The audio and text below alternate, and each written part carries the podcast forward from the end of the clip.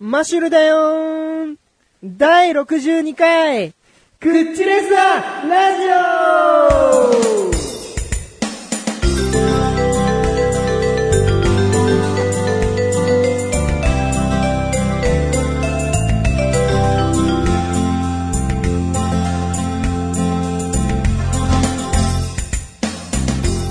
知ってるよ。オ何がですマかッシュル、マッシュルだよーって。つまらん、マシュルだよ。つまらん、マシュールだよ。つまらん よ。自分の名前を今更何回言い方変えたとしてもつまらん。今日ちょっと喉の調子が悪いんです。お、喉の調子おかしいの喉の調子がおかしいです。まあ、ね、今まで散々顔の調子とかもね。違うわいろいろと悪いからね。。顔関係ない。喉の調子が悪い の。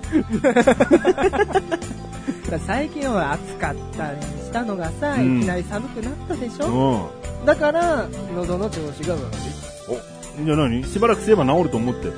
い。もうちょっとしたら、お前あれじゃん、二重になってさ、疲れてるから二重なんです よ、つってさ、なんかほっといたらずっとい そのまま二重で二重中じゃねえかよ。 もうまた声もそんな感じでずーっとそんな声なんじゃないもしかしたら多分この1時間は、こんな調子かもしれない。なんで今更かすれんだよ。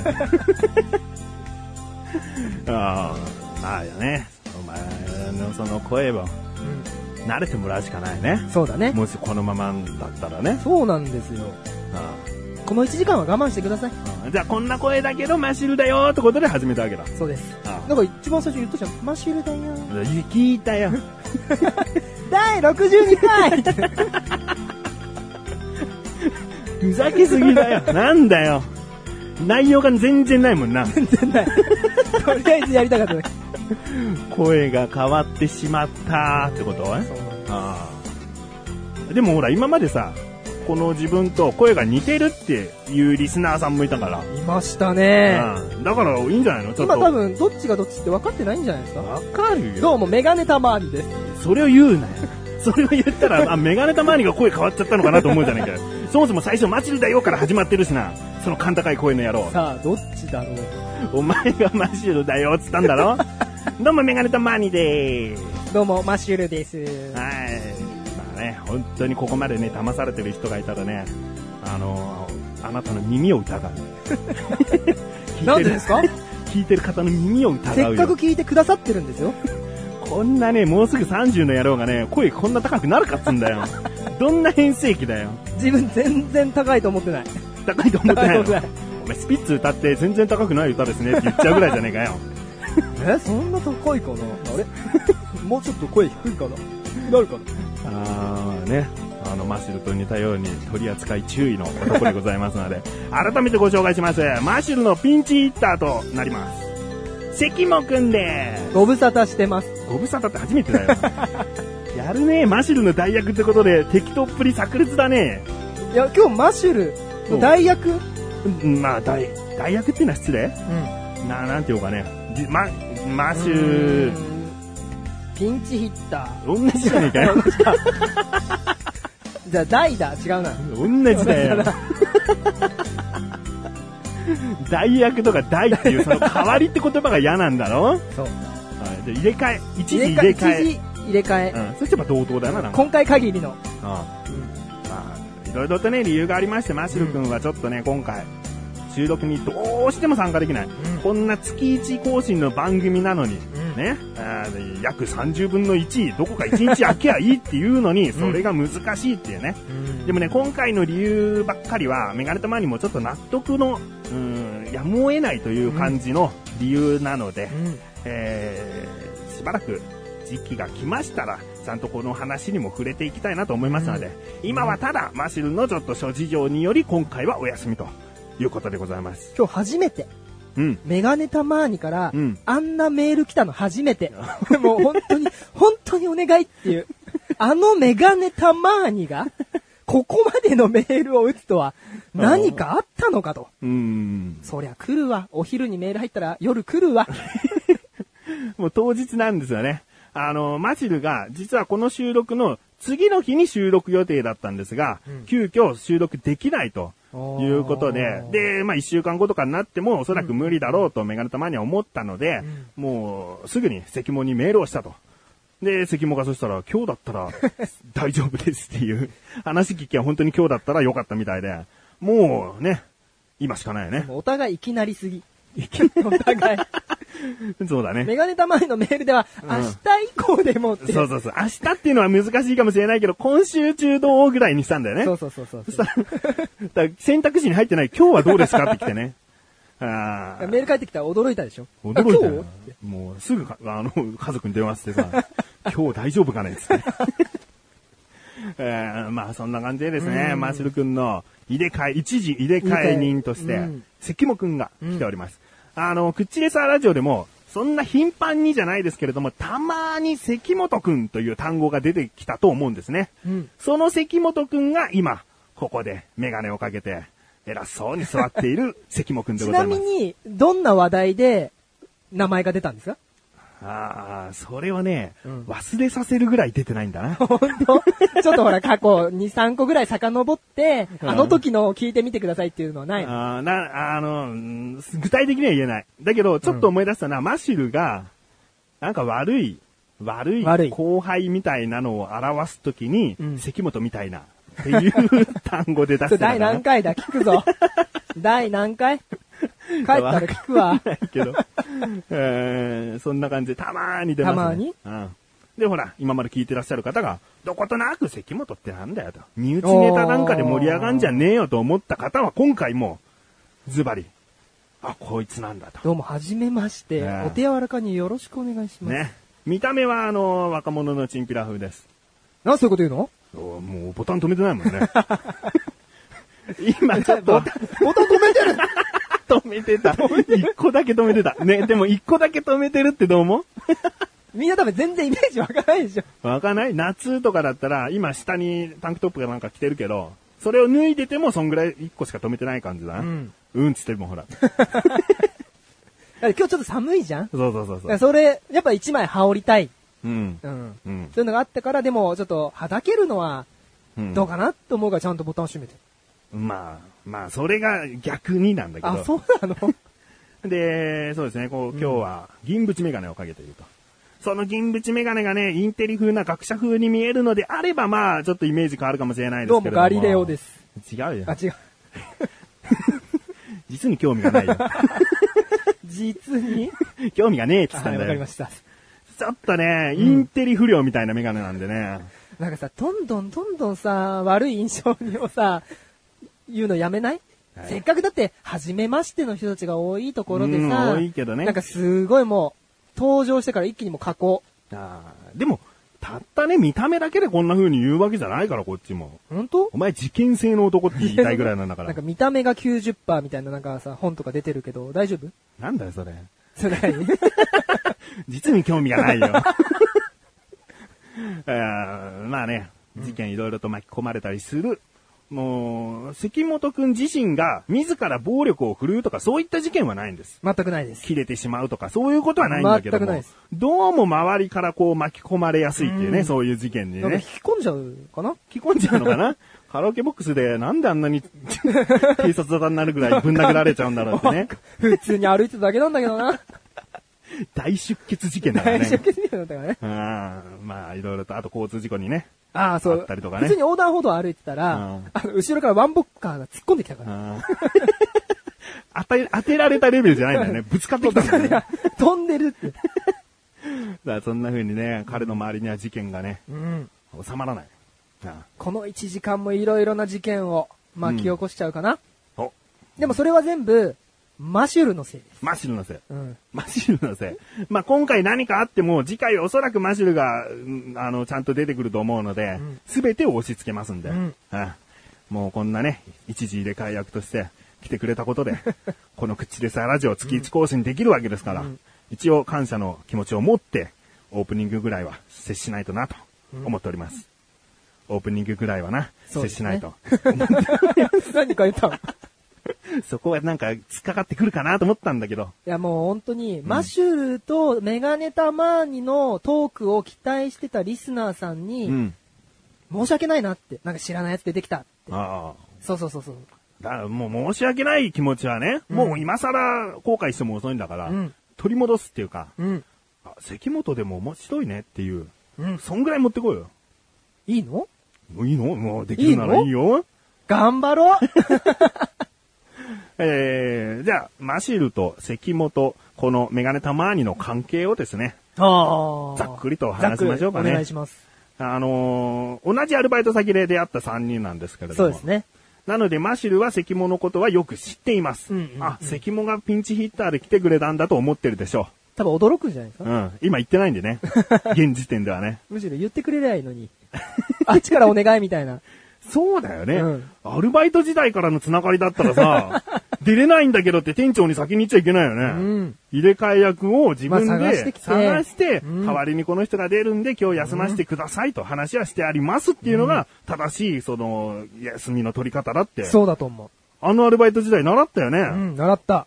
あいつ何にも教訓として、今日が収録日っていうのも知らないんじゃん。知ってるよ。メあそう知ってるール来たんだから。収録できませんっていう。ああ、本当うんに。で、次いつにしましょうかって。次いつにじゃなかったね。しばらくちょっと、あのー難しいですっていうふうに言ってきたから、うんもうそこは、あのーもう事情が事情なんで、うん額は追求っていうか、お前それでもなんとかしろよとは言わなかったかうらん。じゃあ更新して、聞いてもらって、どんなリアクションするかがちょっと楽しみ。うん。教えて、それ。どんなリアクションしたか教えて。それはだから次回のクッチで話すんじゃな いかそれ聞いて。ね。 ちょっと聞いて。聞く。 ええで、そんなアルバイトで知り合った3人で、うんだから、関係性はざっくりと言うと10年以上かな ?10 年ぐらいあかあ、もうそんなに経つ。うん。うん。だって、3人でですね、一番の思い出というのが、その、車で、名古屋へ行ったああ、んで行す、ね。きましたね。 2泊3日2泊うん。 ?1 泊うん。ひたすら車でみんなが走って。ああ懐かしい。うん。2005年ですね。2005年に名古屋に行ったと。で、アルバイト先のとある店長がですね、あの、名古屋に転勤になってしまったので会いに行こうという目的のもと、車を走らせそて、うそうそうそ泊うまりで行ったわけなんですね。俺だって免許取り立て、だったよ。関もが、うんおうでも、透明をね、ちょっと運転したしね。そうそうそうそうそう。うんえーその思い出が一番強いかな。うん。、で、これはね、ずーっとビデオテープ回して、だいたい5、6本ぐらいのビデオテープになって、それを編集して、DVD 化 して、身内、素人作 DVD にしては、評価が高かった、うん、よかったと思うう。んもう全く知らない人が見てもつまんないもんだけど、 もう身内が見れ身内ばだからこそうんうん。ちょっとした演出的なものも加えながらね。うん。えーなんかその名古屋に行った時の旅で思い出に残ってるマシルとの関係性を含めてうん。思い出があれば。思い出。えっ、と、今すぐポッと浮かんできたのが、うん。あのー初日だったかな、うん。初日ご飯食べて泊まるところを探そうって言って、あの、温泉も、うん。まあ、お風呂も入りたい、泊まるとこ探そうって言って探して、ようやく、あ、ここ、やってるね、行こうって言って、なんだっけな、ラドン温泉みたいな。そんなんじゃないそうだっけ全部漢字だったと思うよ 本。当うんなんかそんな温泉施設、スパみたいなのがあって、うんうんそうそうもう3人ともすごいテンション上がって、うんまあ、お腹もいっぱいになって、うん汗も流して寝れるっていうところをようやく見つけたから、駐車場降りました。うんその時に確かマシュルは、うん何を思ったのか、今からお風呂入って寝るよっていうのに、うん、うん、うんこまん、うん、うん、うんこまんって、あーなぜかその下の話で、一人で踊ってたのを踊見ってて、ましたね。この人は何してんだろうってうん。いテう。ンションマックスだった場合そうそうそうそうだね。うんこおマン酒も飲んでなかったよね。飲まない飲まない。うん。 3人は多分飲んでないから。飲んでない飲んでない、うん車で運転でね、みんなで回してやろうって言ってたから。にもかかわらず、車降りた瞬間にうん。踊り始めたのが、 うん、うん、うん、ごまん、うんだったような気がする。そうね。それ当時多分テレビのとある芸人さんが流行ってたギャグだったと思う。全然知らなかった。あ、それを一生懸命やってたんだ。そうじゃないあいつが自らあんやならないね、あんなギャグ生み出せないですよ。ダンス付きのギャ グ今なんかそれがすぐ出てきたうなん翔、うさんなんかありましたメガネ玉に何かありましたまあ今回そんなミスがね、ちょろちょろ出ると思うんですけどもね。これ後でが怒られるわ。セキモニズムなんでね。そうそう。えー、名古屋の思い出ね。とりあえず2日目残念だったかなっていうちょっとあれがあったのよ。二日目、暑い暑くて、うんで、名古屋城、その目的であるその店長さんに会えたんだけど、うんうんうん社員さんに会えたんだけど、あのー名古屋城を見て、はい暑くて、で、蓬莱軒っていうひつまぶしの有名なお店に行ったんですね。はい。で、行ったんだけど、もう準備中っていう札がかけられててうんうんうん、で、もうその準備中にもかかわらず、もう行列になってるのうんうんうね。んだからおそらく行列でもうこれでいっぱいですよってことで店側は準備中に変えちゃったと思うんだよね。うんうんうんだからそれほどもう、ひつまぶし食べれないんだってことでがっかりしちゃって。うん。で、どこ食べ行くでももう全然こう、ルルブとかそういった雑誌を持って行ったわけじゃないなかかっら。た、なかった。ああ、とりあえず駅、なんか行きゃ名物あんじゃねえか、なんつって。で、ウイローが関本は大好きだかウイロー大ら好、ウイローも買わなきゃいけないし、あの、駅中で探そう、つって。うんうんで、味噌カツを食べたあんあ、だ食べまね。したね。で、有名なヤバトンとかそういうところではなくね、うんうんうん普 通のデパートう のんレストラン街のう味噌カツ屋に入ったんだよねう。ん。うんいや、美味しかったですけどね。 まあ美味しかったけど。で、そこで食べてウイロー買って、適当なお土産も買ったら、もうなんか、帰ろっかみたいな。 ちょっとね、暑さにやられたんだと思う。そう。あの、温泉スパみたいなところで、泊まったとはいえ、うんお風呂に入ってほとんど寝れなかったんで、寝れなかった。もう早朝すぐに出かけるって感じで、寝不足プラス暑さプラス、で、目的があまり達成されない、その気持ち的ながっかり感。うん。で、帰ろうみたいな。あの沈んだ感じがね、 ちょっと残念っちゃ残念か最後な。ねもう少しこう、ああ、まだ名古屋満喫したかったなうんー、つって車走らして帰るっていうのがうんベストだったかなっていう。でも、7、もう7年前うん。 7年前の夏うんの時からもう、猛暑、酷暑、うん35度以上。だったと思うよ。ですよねうん。あうん全然会話広がんないけど。あ、ごめんごめん。なんか、小さい時うんは、30度超えたうら、ん、うん。もう夏、猛暑だみたいな。暑いえ暑いって。小さい頃って35度とかなかったのえ、なかったんじゃない小さい頃の記憶ってさ、うんあんまり気候に敏感じゃないからさ、本あ当んぐらい暑くても外で遊んでた気がするよ。本当いくらこうなんかオゾンの破壊だ、温暖化だ、言われてもね、うん。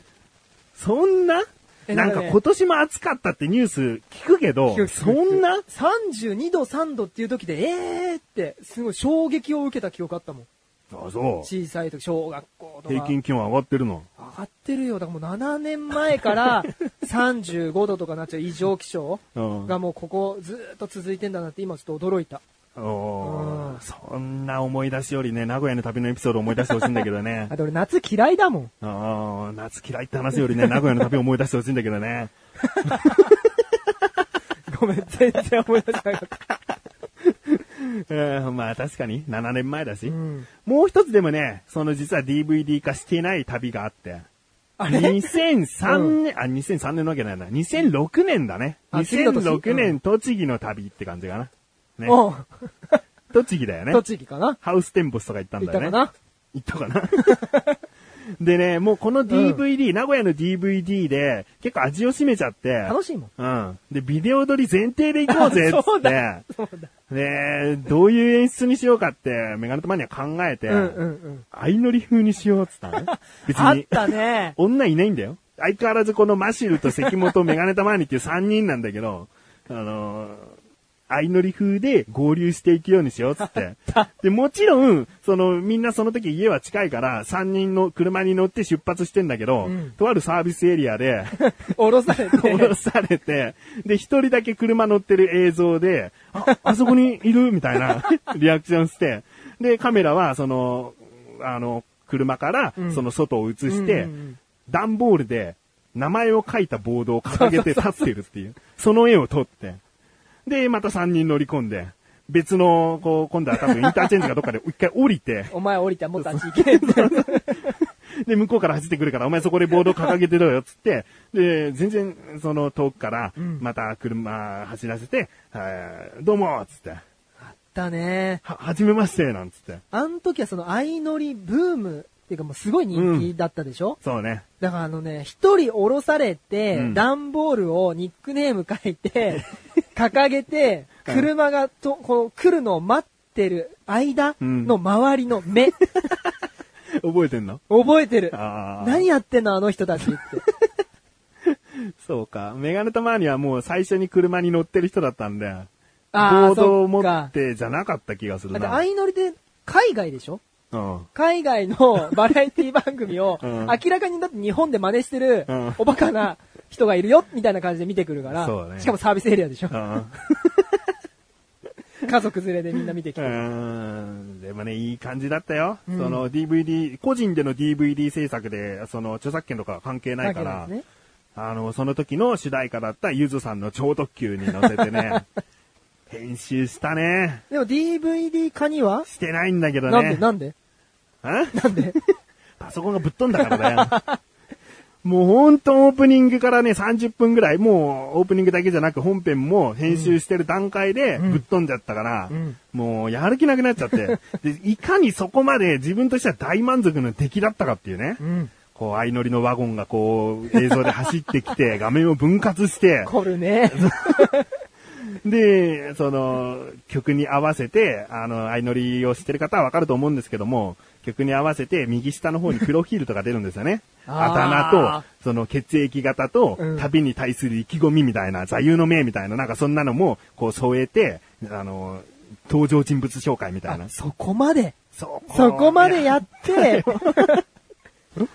やったやった。で、BGM はね、全編被災師ジョーさんにね、お願いするという定位で、その被災師ジョーのサウンドトラックを大量に借り てね、あの、見たいんですけど。見たいよね。俺も見 たい。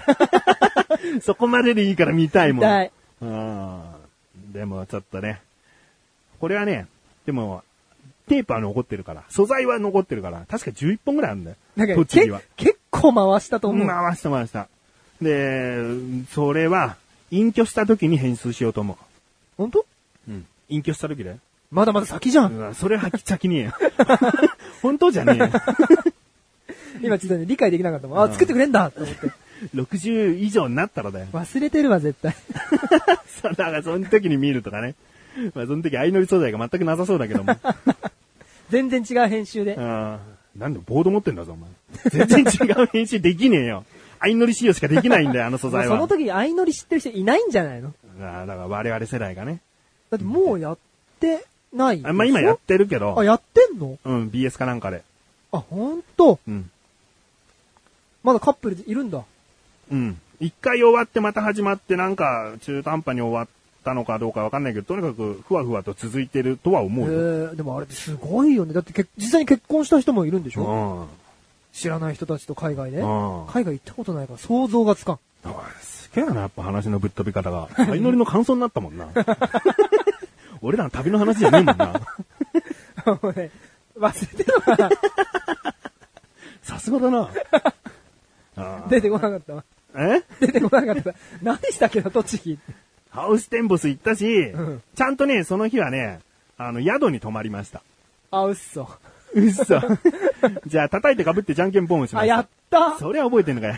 それやった宿ね泊先の寝る前に3人でやるっていうやった。で、みんな叩かれることが好きじゃないのに、その、三その宿泊施設のサンダルを前に置いて、叩いてかぶってじゃんけんポンを3人でやったんだよね。そうだね。で、もちろん負けた人は何かで防御するってことなんだけど、もう叩く強さがみんなもう尋常じゃなくなっちゃって、最後、そのホテルのスリッパぶっ壊すっ ていう。そうす。相当、スリッパ、ん棒か。うん。壊れるってそうないと思うけど、うん短時間で。ねどんだけの力入れたか。うん。で、それも全部ビデオで撮ってあるし、あ、嘘。もう全部回してあるよ、残してあるよ。なんか、見たい。み たい。見たい。東部ワールドスクエアも行ったしな。行ったうん。 あれでしょあの、つ、なんか、なんだっけ、ミニチュアの世界でしょ、うんうん行った。あれトリックアートトリックアート。トリックアートも行ったあれ初めて衝撃を受けた。うん。うん。楽しかったもん。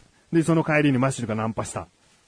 えナンパ失敗したけど。そうだっけ、うんえだ覚えてないの全然覚えてない。どんなだっけ車の中から関本俺はビデオ回しながら今ナンパしに行ってます。あれ一人で帰ってきてるから失敗してんじゃねえのつ って、あ、テレコそういう説明をね、二人でこう車の中から撮ってたっていう。マシュルはでもナンパってできないたちでしだょから初めてだよ、あれ。あ、じゃあ本当にしたんだっけそうだよ。えもうさあ、社会人になるとそういった 青春を忘れてしまうタイプだったんですね。なんかね。僕らはずーっとそういう青春に埋もれていたいタイプでしたよ。すいませんね、社会す人。いません。なんだ、抜けちゃってるわ。 本当に喋らない。あれ今ね、一生懸命思い出してんもん。なんか、愛の栃木の思い出。お前観光案内所に行った時率先しておばちゃんと喋ってたじゃん。この辺で何か鮎とか食べれる場所ないですかねとかさ、言って、なんか話して。で、鮎食べたじゃんよ、塩焼きの。覚えてないわひ。どい。ある意味マシルよりひど いわ。あれマシルはなんとなくうろ覚えで、うんすごくはっきりと鮮明に覚えてるふりをして乗っかってくれ るわ。お前は対全く思い出せないから何にも話が膨らまない。すっ飛んでんわ。あれ名古屋の思い出の方が強いかなっ DVD になって何回も見てるからだよ、それは。てことは、 あやっぱ作らないとダあ。メなんじゃなないいとダメなのかよ。ならこっちの手間なんだよ、お前が忘れてることを。ぜひお願いします。だ隠居したらな。隠居したらうん長いわ。 まだまだ酒もっと忘れてくわ。お前死んだら棺桶にビデオテープ全部入れてやるよ。名古屋と一緒にうん 栃木も。来年どこ行こうか。え来年どこ行こおめえの仕事の都合じゃ絶対いけねえだろ。こっちが誘っても、な大抵仕事なんで、仕事なんでだよ。う。旅行行きたい。旅行行きたいだろだって名古屋の時だって当初、いなかったでしょ、俺。なんか、ま、メガネタマーニとマッシュル二人で行ってくるわ、みたいな。うん、最初はそうだったでしょょえ、なんでなんで、誘ってよ、みたいな感じで無理やりついてった記う憶あるの。ん、うん。そうね。だってお前とさ、マシル仲悪いっていうね。あ、やっぱそうだったの雰囲気があったからそさ。うなんでなんでなんかもう、お互い面白いこと言いたがりじゃん。何それ。そのなんかちょっと、そのどっちかがボケとしてやったことをう、んすぐ真似すんの、お互い。 本当そのボケ合戦して、うわー俺の取られた、俺の取られた、すぐ真似すんだよ、みたい なさ。で、それ終わったら、し終始無口になったりとかさ。あ、じゃあ仲は悪かったのかななんか悪いとは思ってなかったけど。うん、なんかこう、周りに気使わしちゃってた。根深い関係にはなれなかったよね。ああ、なのかな、うん表っ面で枝と枝がぶつかる程度で。でもアルバイトの仲間でこんなに仲良くなるっていうのは稀なんじゃないもうだって周りの友達やっぱ大学の時の友達が一番だわとかうん。いう人多いもん。うんアルバイトでって。だからそこのバイトリーダーがなんかこうまとめたがってたんじゃないか本な。当 誰 うん。 俺が、もう棚にあげてう。ん俺がなんか こうまとめたがってたんだよ。まあ、バイトリーダー、うん。 社員と喧嘩する。そんなことあったいろいろあったよ。まあ、なんか、喧嘩じゃねえよ。食ってかかって。食ってかかんねえよ。バイトのね、アルバイトたちの要望をうん、上に持っていくといううん大変だ中と思う間管理でしょうよ。大変だったと思うよ。当時の社員の人。まあ大変だったと思ううよん。そりゃあね。年下になんかこんなん言われて、うみたいな。ん、うん。うん。お前が言う、そ れを。お前は、その下だったじゃねえかよ。一番、あのね、一番下。一番下で言いたい放題。で、 今一番社員の気持ち分かってんじゃな いよ。俺もなんとなく分かってるよ、あの時。だけどあの時アルバイト全員辞めてみたら結構困ったとは思うよ。だと思うんう。。うん。大変だったと思うん。う。なんか自分たちやることやってるから、なんかそういう自信があったから言えたっていうのはあるよね。うん、そうね。うんその、そのお店っていうのはね、結構店長が入れ替わったりする。うん2年とか、長くて2年で、半年とか1年で入れ替わるから、アルバイトがどうしても経験が長くなっちゃうんだよね。そうですねその店のやり方とかっていうのをずっと引き継いでやってきてるかうら、んうんちょっとでも新しい人が入ってきてやり方変えようもんなら、なんかみんなね、最初不信感を抱くんだよね。もうえやりづらいから始まって。だから GTO の生徒みたいなもんだよね。あー新しい教師来たぜみたいなそうだね。でも、潰そうとかはないんだようん。本当にこう、認めてほしいなとみんな思ってるだけだから、うん。ちょっとなんか偉そうにしてる人がちょっと嫌だっていうだけで。前の店長とやっぱ比べちゃうっていうのはどうしてもあったよそね。うね前の店長が仕事できる人だったら、うんあの人よりできんのかなとか、うんやっぱダメじゃんそとかあったからね。う。で、やり方変えられるとさ、せっかくここまでこういう風に教わったのにってそう思うそと。うそう。また一から覚えるのがあって、うん多分変なプライドがあったんじゃないあったね。うん長くやっちゃうとね。う。うんん。関もは結局、バイトリーダーなんかじゃなかった自分よりも長くはやってんだよね。うん、長かったね。辞めたけど席は残ってて、戻っ、なんか、戻って、また辞めて、みたいな感じで、トータルで言った8年ぐらら、結構長くやってたのなんか、勤めてる場所も支店移動みたいになって、うん 店長みたいなことんやってたし、なんかバイトなのになんか退職金出たし。あーあれは驚いた。あーうん。あれメガネたまーにはえー5年半。あ、じゃあそれより長くやってるかなやってるやぱってるり絶対やってるだって高校で3年でしょで、高校卒業してからも何年か働いてたから、じゃあメガネたまーにより、そっか、仕事ができちゃったの か。まあ、できてたと思う よ。フォークリストとか運転してたしね。そうだね。うん、いあれろ楽いろしかったなと。、うん、うんそのレジの金の金庫係とかもやってたから、うん。なんかまあ、変わってきたってのもあるけどね、やることがね。うーん。なんかね、なんか、見てたから、あの、できる店長たちのことを見てたから、なんか、お見て覚えたっていうのはあるよね。うん。うん、教えてもらってないもん。気づいたらやっぱ、ああ、なんとなくできます、みたいな。うん。そうね。うん。まあ、こんなね、アルバイト事情の話は、興味がなかったと思う、聞いてる人は。 本当に申し訳ない。こう、マシルと関本とメガネたまーにで旅したというね、その、あ、マシルってこういう人だったんだ、みたいな一面を見せれる、聞かせられる話をしたかったんだ。したかった。ああ、だって今、アルバイト事情の話してても、マシルの話一回も出なかったからな。あいつの仕事っぷりとかさ。あいつ結局2年ちょっととしかいなかったから、2年かな本当そうだよ。もっと長くいるイメージだけど。濃いからだよ。存在が濃かったからだよ。だから年の聞かれて一気にタメ語になったっていう印象しかないけど。ああ、だから最初ビビってたんだよね、お 前にね。だから見た目はね、結構やんちゃな、やんちゃに見える関村だから。だってさっきまで敬語でお互い喋ってたのに、年いくつ、いくつですって言ったら、え、俺より年下じゃんみたいな。そうね、年の、年を言うと、メガネタマーニが、まあ、30だとして、マシルが2つ下。うんで、関本がさらに1個下といううん順番ね。うんまあ、そんな、そんな 話で終わるよ。えー、メールが届いているんだ。メールメーでルお話ししましょうかね。ちょっと聞いてみたいです。てか、聞いてみたいです。聞いてみたいお前が出ることを一切知らないリスナーさんからのメールだからだから。マシュル宛てに来てるそうだよってことでしょでメガネたまに宛てにとか。うん。いや、あの、入れ替え役の関もくんだから、マシュルさんへみたいな、マシュルさんにみたいな話のメールだったら、うん全部関もが応答してほしい。いやー、無理だよ。無理じゃない。ね。じゃあメール紹介しまはすい、よ。お願いしします。ます。クッチネーム、タイさん。タイさん。えー本文、メガタマさん、マシュルさん、こんばんは。あ、こんばんは。最近、クッチレサーラジオが毎回2時間超えしていて、嬉しい反面、どうやって聞く時間を作ろうか悩んでいるタイです。世間では先週発売された iPhone5 が話題となっていますが、ドコモユーザーであるタイ、かっこおそらくお二人もですよね。には関係ない話だと思います。そこでお二人に質問です。iPhone の良さをわかりやすく教えてください。マシュルさんは iPhone を持っているという体でお願いします。それでは配信を楽しみにしています。ということだったんですね。なるほど。これはもうマシルがね、もし今回ちゃんと来ていれば、iPhone を持った手入れ、手入れ振りで、うんこう話をしたかったんだけれども、うん今回はね、マシルの代わりに、代わりに、関もということなんで。なんかね、でも関も iPhone を持っているみたいで。あの、あのパカって。。パカってじゃねえよ。ドコモのパカってなってるけど。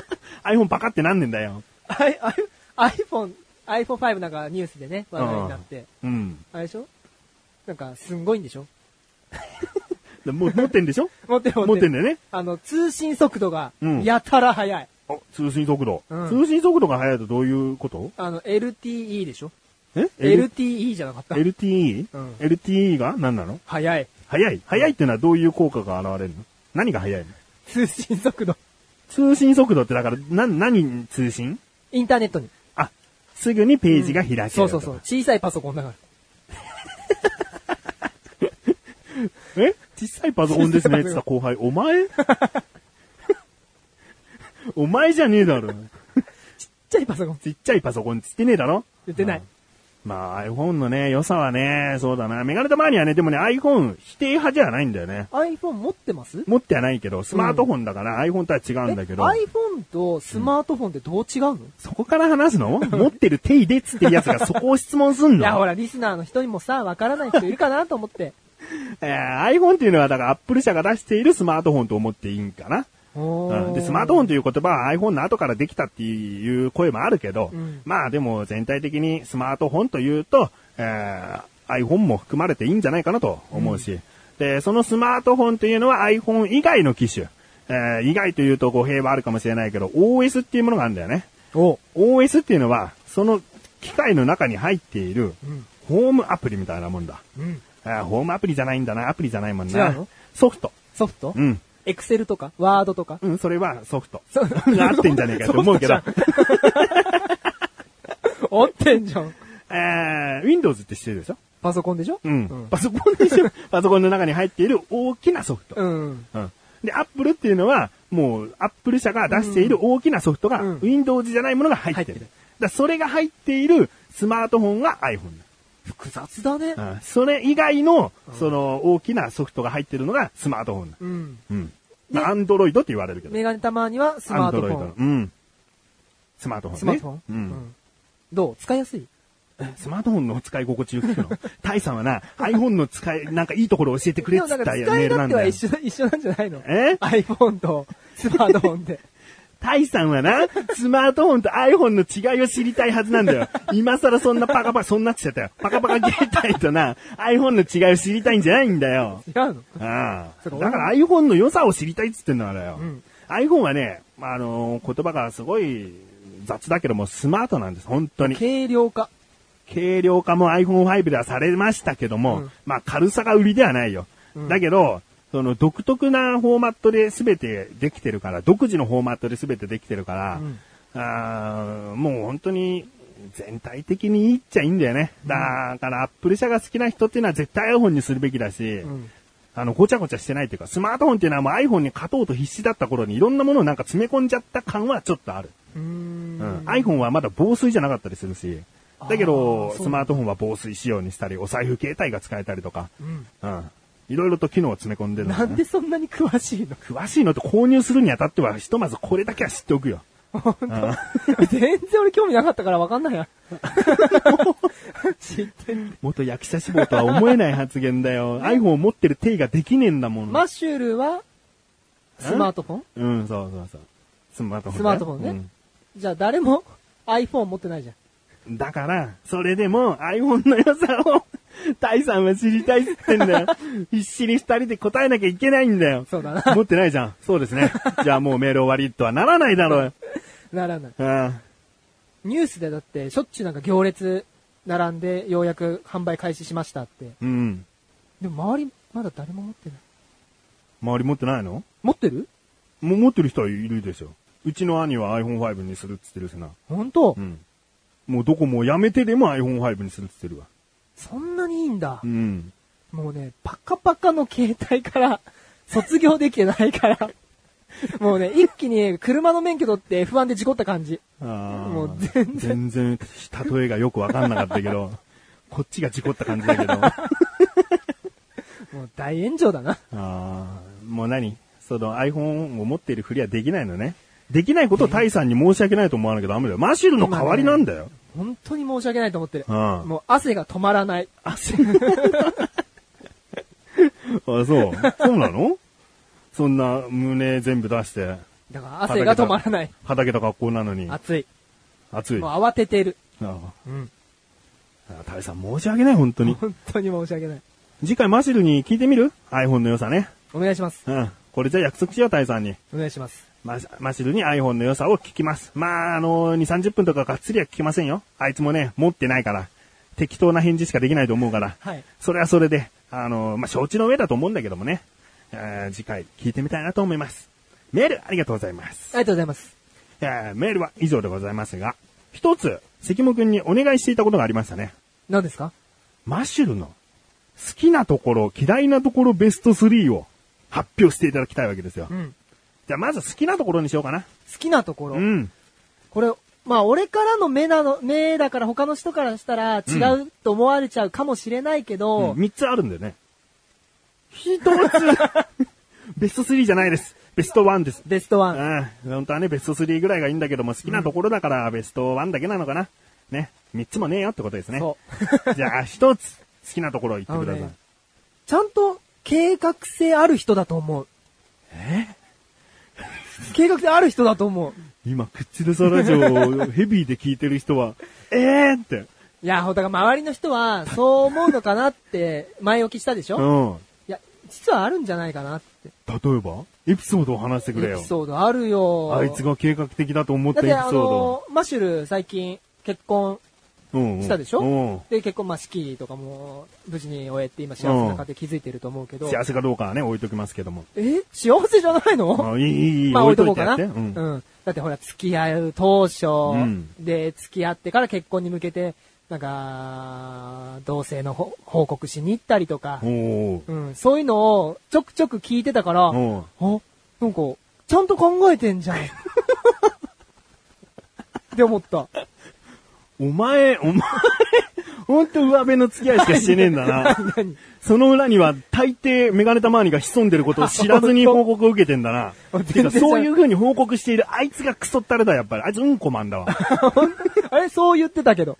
ちゃんと付き合ってることかうら、だんからじゃあ一緒に住むなとか、結婚するとうかん、そういったのちゃんと報告しに行ってると。だそれはね、うんメガネタマーニとメガネタマーニの奥さんが、うんあの、もう結婚前提に同棲するんだったら、うんどうたとえ同棲だとしても、うん向こうの両親に、んあの、夏遊びに行くって時に、ん挨拶してこいって言ったの。え、同棲ですよ同 棲でも挨拶しに行くんですか行くんだよ結婚前提って思ってんだったらちゃんと挨拶しろよっつって。無理や りやらせたんだよあ。、もう全然違う。全然違う。そんなん聞いてない。で、プロポーズあるだろうんプロポーズ、うんもうそんな風に、その、同性前提つって、うんマシルの、その、お母さんにももちろんそういう風に言ったんだよ。うんうん。そしたらマシルのお母さんは、もうそんなこと言うんだったら、さっさともう席は入れちゃいなさい。って言あったのーつまり席を入れるという決心もお母さんからの勧めなわけあ、じでゃあ自分からは何もうん。で、決めれてないで、うん結婚式とかいろいろある中、プロポーズはじゃあどうしたのかと。うんそんな風にお母さんに席入れちゃいなさいっていきなり二人の前で言われちゃって、じゃあそうしますってなってるから、プロポーズがないでしょあ抜けてるねだからプロポーズどうしたのか。うん、どうしたのマシルのうん奥さんの友達が、ん奥さんのいないところでマシルに、いつプロポーズしてあげるんですかって言って、 あ慌てれあれ慌ててっていうか必死にもうそっからうん考えて、うんそのシーパラダイスでうんプロポーズをしたと。じゃあ友達がうん催促して、慌てて、うん。もう全部周りになんか操られてんじゃん。うん。俺そんなん全然知らなかった。なマシュルから、いや、付き合う時にはちゃんと挨拶しないとダメだよって。うん同棲する時もちゃん と許可得ないとダメだよって。で、同棲するんだったら結婚するっていう了承も言わないとダメだよって。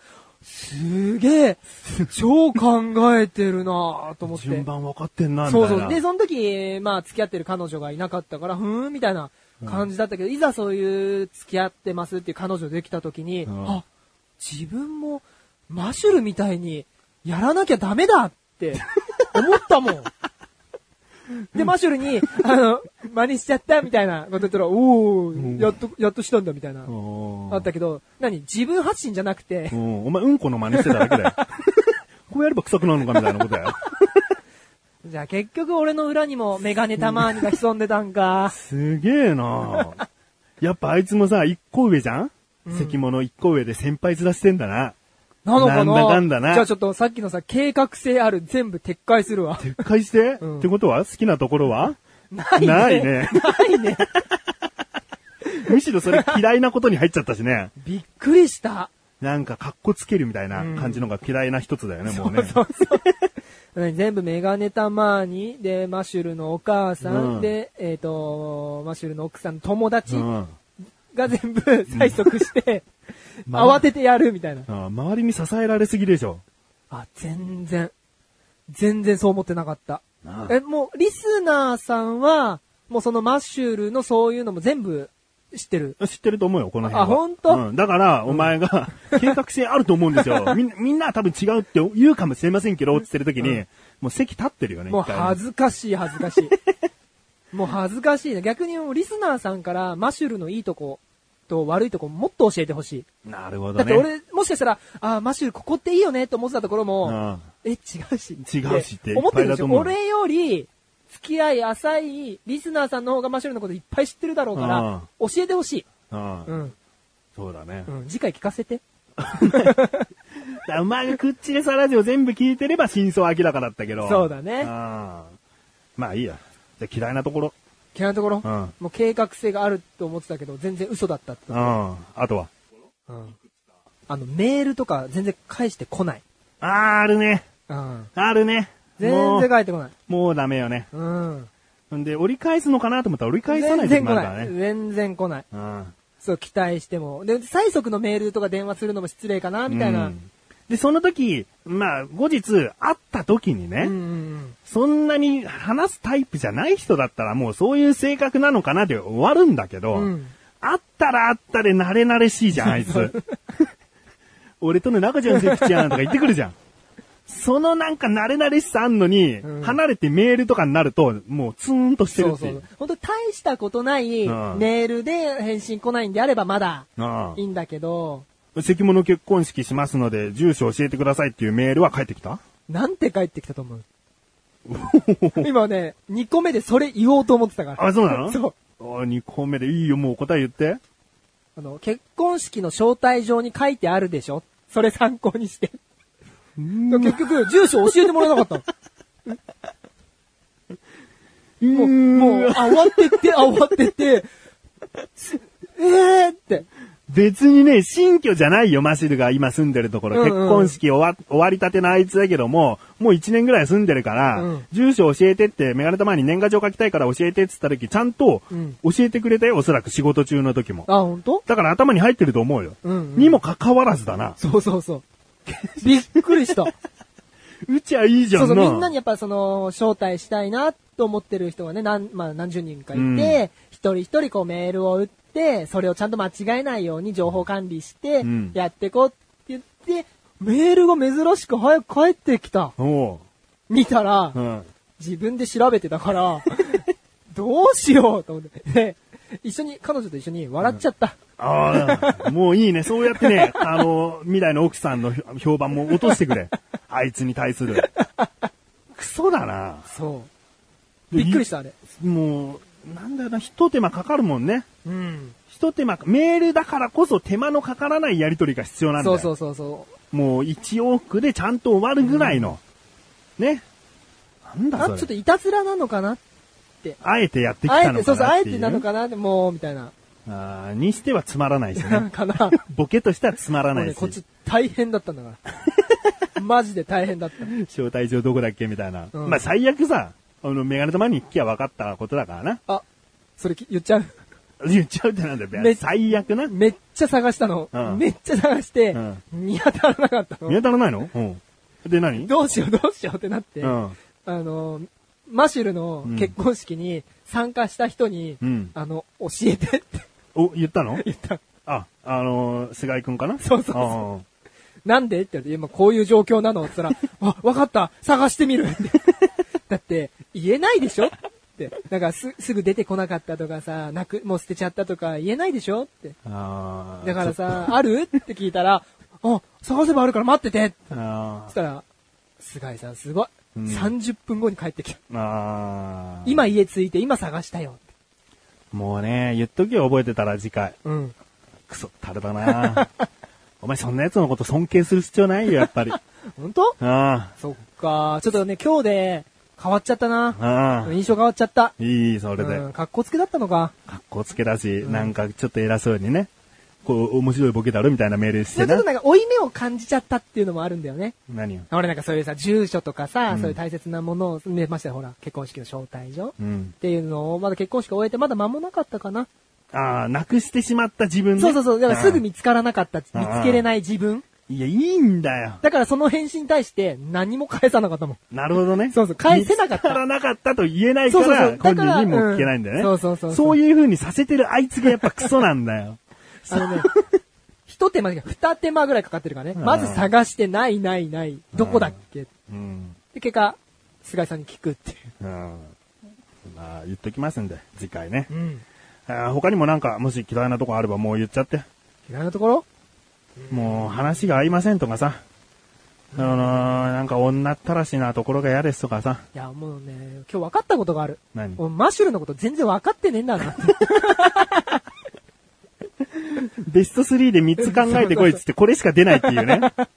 分析できてないんだもんな。できて分ない析するほどの材料がないんだなもかんった。なんだなと思って。だから多分なるほど今リスナーさんも北斎ってんじゃないかな。何全然知らねえじゃん、こいつって。うん長く一緒にい俺らの方が知ってるよってねそうそうそうそうそう。もう恥ずかし い。はい。じゃあまあそんなところにしておきましょうかね。はい。えー、ではですね、今回はこんな席もお迎えして、通常通りコーナーは行います。はい。それでは行きます。マシル改め、関もバーサス。リスナー、リスナー、リスナー、リスナすげえ不安げにやっていただきましたけども、 それで合ってるんですよ。ー。そのね合ってますね。そのコーナー、存じ上げません じゃああげないんですね。今年限定のコーナーなん でね。全然知らない。えー、今じゃあコーナー説明しますおんで。願いします。このコーナーは毎回マシルがリスナーの皆さんからいただいたクイズ、謎々、一般常識などの問題に答えるコーナーです。ルールはマシルが正解するとマシルにポイント。マシルが不正解だとリスナーさんにポイントが入ります。そして今年の最後の回にはその総合ポイントにより勝敗が決定します。ということですね。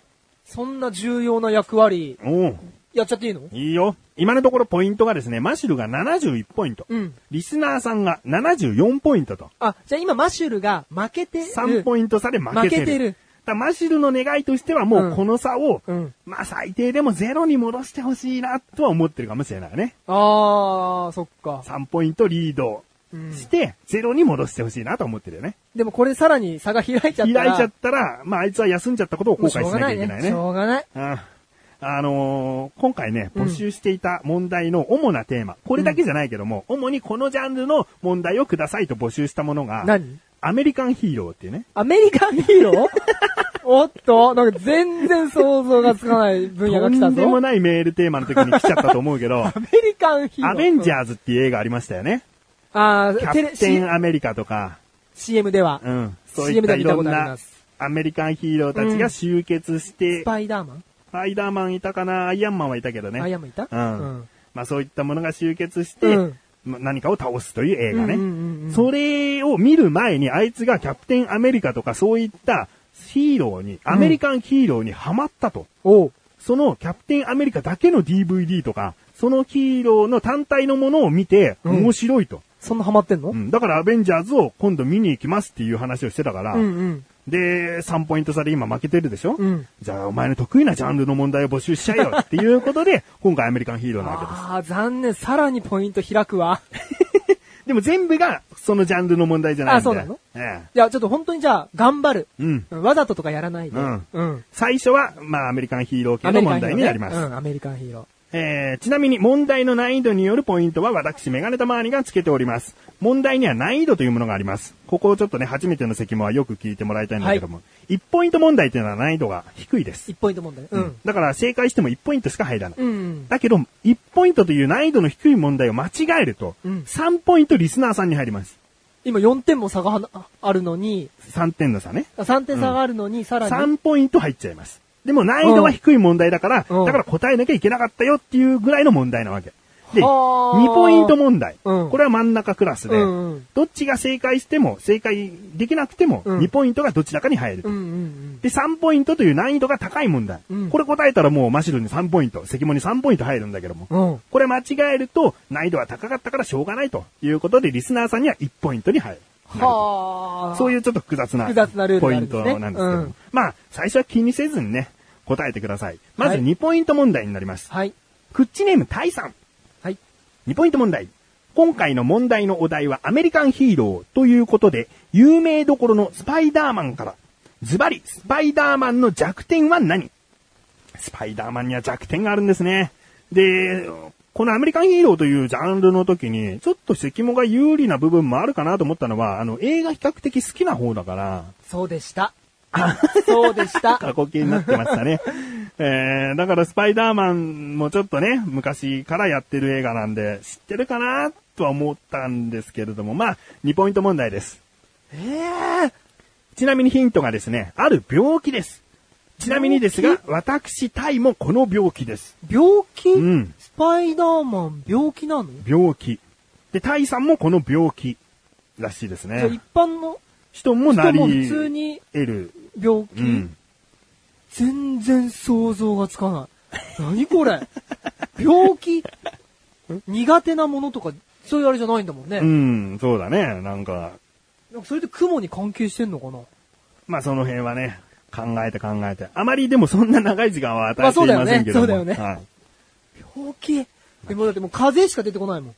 あーだからもうそういう風に答えていくしかないんですよ。うん。うん。 あ、マシュルはいっつもこういう感じで、やってるんだ。で、ましてアメリカンヒーロー。うんだから、マシダはもしかしたらね、スわかパんないイダーマン見てるから、うんわかるかもしれないんだ。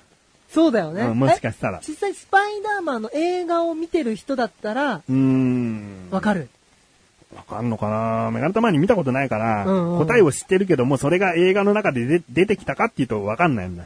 ああ、そうなんだ。えーとね、風邪。風邪でいきます病気だっていっぱい。えー弱点ですからね。で、病気でしょうん。インフルエンザとかしか出てこないもん。病気。問題の文章、意味をちゃんと理解しましょう。弱点なんですね。弱点。うん。じゃあ、これもう最大のヒントメガネたまにからあえて言いますよ。うんね。あの、インフルエンザが弱点っていうのはありえないです。なぜなら、ずーっとインフルエンザじゃないから。 うん治っちゃうから。うんで、インフルエンザにかかりやすい体質っていうのもちょっとおかしな設定すぎる。つまり弱点となる、永続的に持ち続けるような病気ということですね。あれじゃないジンマシンとかそういうアレルギー系。おー、じゃあ何アレルギーとかそう。言っておいた方がいいんじゃない何アレルギー雲。何アレルギーまた難しいとこ来たな。アレルギーまではなんかちょっとこぎつけたけど。カニ。甲殻類。おーもうマシルが回答者だったら今ちょっともうイライラしてますけど ね。早くしろよってなってますけどマジね。分かってんのか。ええわかんなきゃね、潔く間違えなきゃいけないんです。うん。どうぞ。 カニアレルギ広角アレルギーでー。いいと思甲う。殻アレルギー。なんでそのダサい方の言葉を選んじゃったのか。えー、広角アレルギーですね。何それ全然想像つかん。で、全然アレルギーじゃなかったらどうしよいきますよ。う。はい。残念何ですか正解は、アレルギー性鼻炎。鼻炎映画スパイダーマン2では心に迷いがあるとスパイダーマンとしての能力が衰えていくという描写があるらしいのでそれを答えても正解にしますということですね。だからアレルギー性鼻炎と心に迷いがあるとスパイダーマンとしての能力が衰えていくが正解なんですね。で、アレルギー性鼻炎。弱点はアレルギー性鼻炎。特にコミカルタッチだった1967年のアニメ版では強調されている。例えば、くしゃみをして思わぬ失敗をしてしまうこととかがあったそうですね。これじゃあ映画を見てる人だったら、うんピンときたかもしれない。かもしれないし、あ、そうなんだ。アニメの頃からの設定ですうね。ん。マッシュル知ってたかなどうだろうか。どうだろうかね。 ごめんね。 何甲殻アレルギーって。ということで、リスナーさんに2ポイント入ります。これで今差が5ですね。 5。これはあの、最後の方に集計するんで、うん一個一個やっていくと、怖いことになるかもしれないし、そうだ追ねいついてるかもしれないし、 そうだねをわかる楽しんでくだ失礼さいしまねし。た。えー、続きまして、はい。クッチネームタイさん。2通目です。こちらは3ポイント問題です。3ポイントです。 3ポイント。つまり難易度は高いということです。これ、大丈夫かなさっき間違えたのに。問題。今回の問題のお題はアメリカンヒーローということで、今年公開された映画アベンジャーズについての問題。以下のアベンジャーズ関連の単語のスペルをすべて答えてください。1、アベンジャーズ。2、キャプテンアメリカ。3、アイアンマン。さあ、これをね、英語で書いてくださいという問題ですよ。それまず いな。今回のお題はまずい尽くしだな。ねえー、まずはアベンジャーズですね。アベンジャーズうんを英語で書くの 英語でが、これね、マシルがね、不得意問題なんです。だから、タイさんは送ってきたんだと思います。えーアベンジャーズ。でもそのまま、うんその下の行にキャプテンアメリカも英語で書いてください。これは、英語は難しいな。三つ目はアイアンマンですね。アイアンマンね。うん。アイアンマン。アイアン。マン。はい。はい。できましたね。もうマシルよりスラスラ書けましたこれね。はさっきね、時間かかったけど、さっと答えをかけたかな。はい、アベンジャーズはですね、えー、関物答え。A-B-E-N-J-A-Z-U。アベンジャーズです。えー、 キャプテンアメリカ。K-A-P-U-T-E-N。A-M-E-R-I-K-A。カプテンアメリカ。プテン、えーアイアンマンですね。えー A-I-A-N-M-A-N。アイアンマンですね。では、答え合わせですよ。お願いします。はい、あまり貯めません。残念わかって たよ。わかってた。正解は、アベンジャーズは A-V-E-N-G-E-R-S。ね、なんとかジャーズの時にね、最後が ZU になるのはもうローマ字すぎるでしょう。えーキャプテンアメリカが C-A-P-T-A-I-N、A-M-E-R-I-C-A。ね、キャプテンのキャは C-A ですねア。メリカも間違ってアない。メリカのカモ CA ですね。えー、そしてアイアンマン。アイアンマンは IRONMAN。なので、アイアンマンも出だしから違 うと。 本当だ。関門は、えー A を書いてしまってるんでね。英語、ダメだよ。聞いち ゃ。だって俺、一番ダメだったんだから。学校の中でで も潔い、潔いのはいいよ。わからなければわからないちゃんと。ちゃんとアルファベット書けるようになったんだぜ。うん。でも、カプテン、アメリカだか らね。ジャズ。アベンジャズ。アベンジャーズだしね。伸ばせてないしね。えー、ということで、まあ、今回、難易度は3ポイント問題なので、リスナーさんに1ポイント入ります。難しいな、これは。続きまして、ライムスカシさん、いただきました。こちらも3ポイントの問題です。はい。次の文章のアベンジャーズの一文を抜粋して少し変えた文章に当てはまる5つの映画の作品を答えなさい。アベンジャーズは5つの作品からなるマーベルスーパーヒーロー映画のクロスオーバー世界である。マーベルシネマティックユニバースに属する作品であると。いうことで、アベンジャーズは5つの作品からなる。その5つの作品を答えてください。ええ何それ今回のなんかお題すごいねす。ごいね。なんかもう試験会場間違って受験しに来た子みたいだよね。 5つの作品からなるんでしょそう。えー、さあのキャプテンアメリカうん。いいよ、言ってってキ。ャプテンアメリカうん。アイアンマンうん。あれスパイダーマンは出てないんだよえー、あの緑の人、ハル。クおーでしょえー、スパイダーマン出てんのかな ?5 つの作品。なんかあの、天気操る人もいない 天気操る人。じゃあ作品名がね、天気操る人だったら正解ですよ。いや、絶対違うじゃん。なんかあ、ストームだ。そうも。ストームって言ったよね。きっと。アメリカンヒーローで。あと一人はね、あのね、目から光線が出る人とか、うんあ、いた、おいた。お俺知ってるわ。あいいよ。う、ウルバ、ウルバリ ン。あれ違ったっけ ?X メンみたいなやつ。はい。キャプテンアメリカ、アイアアイアンンママン。ン、緑、あ、じゃあなんだっけ、ハルク、うんストーム、うん X メン。 X あの、ウルバリンのやつ。 X ね。最後、忍者タートルズ軍団っつってるようなもんだからね。だから X 名って一人いないからねあ。って、えこの5人じゃないうん。まあ、あのー作品名なんでね、X 面でいいかもしれませんよね。むず作品名、そっか。はい、じゃあ答え合わせいきます。はい。残念何ちょっと教えて。正解はですね、アイアンマン、アイアンマン2、インクレディブル・ハルク、マイティー・ソー、キャプテン・アメリカ、ザ・ファースト・アベンジャーですね。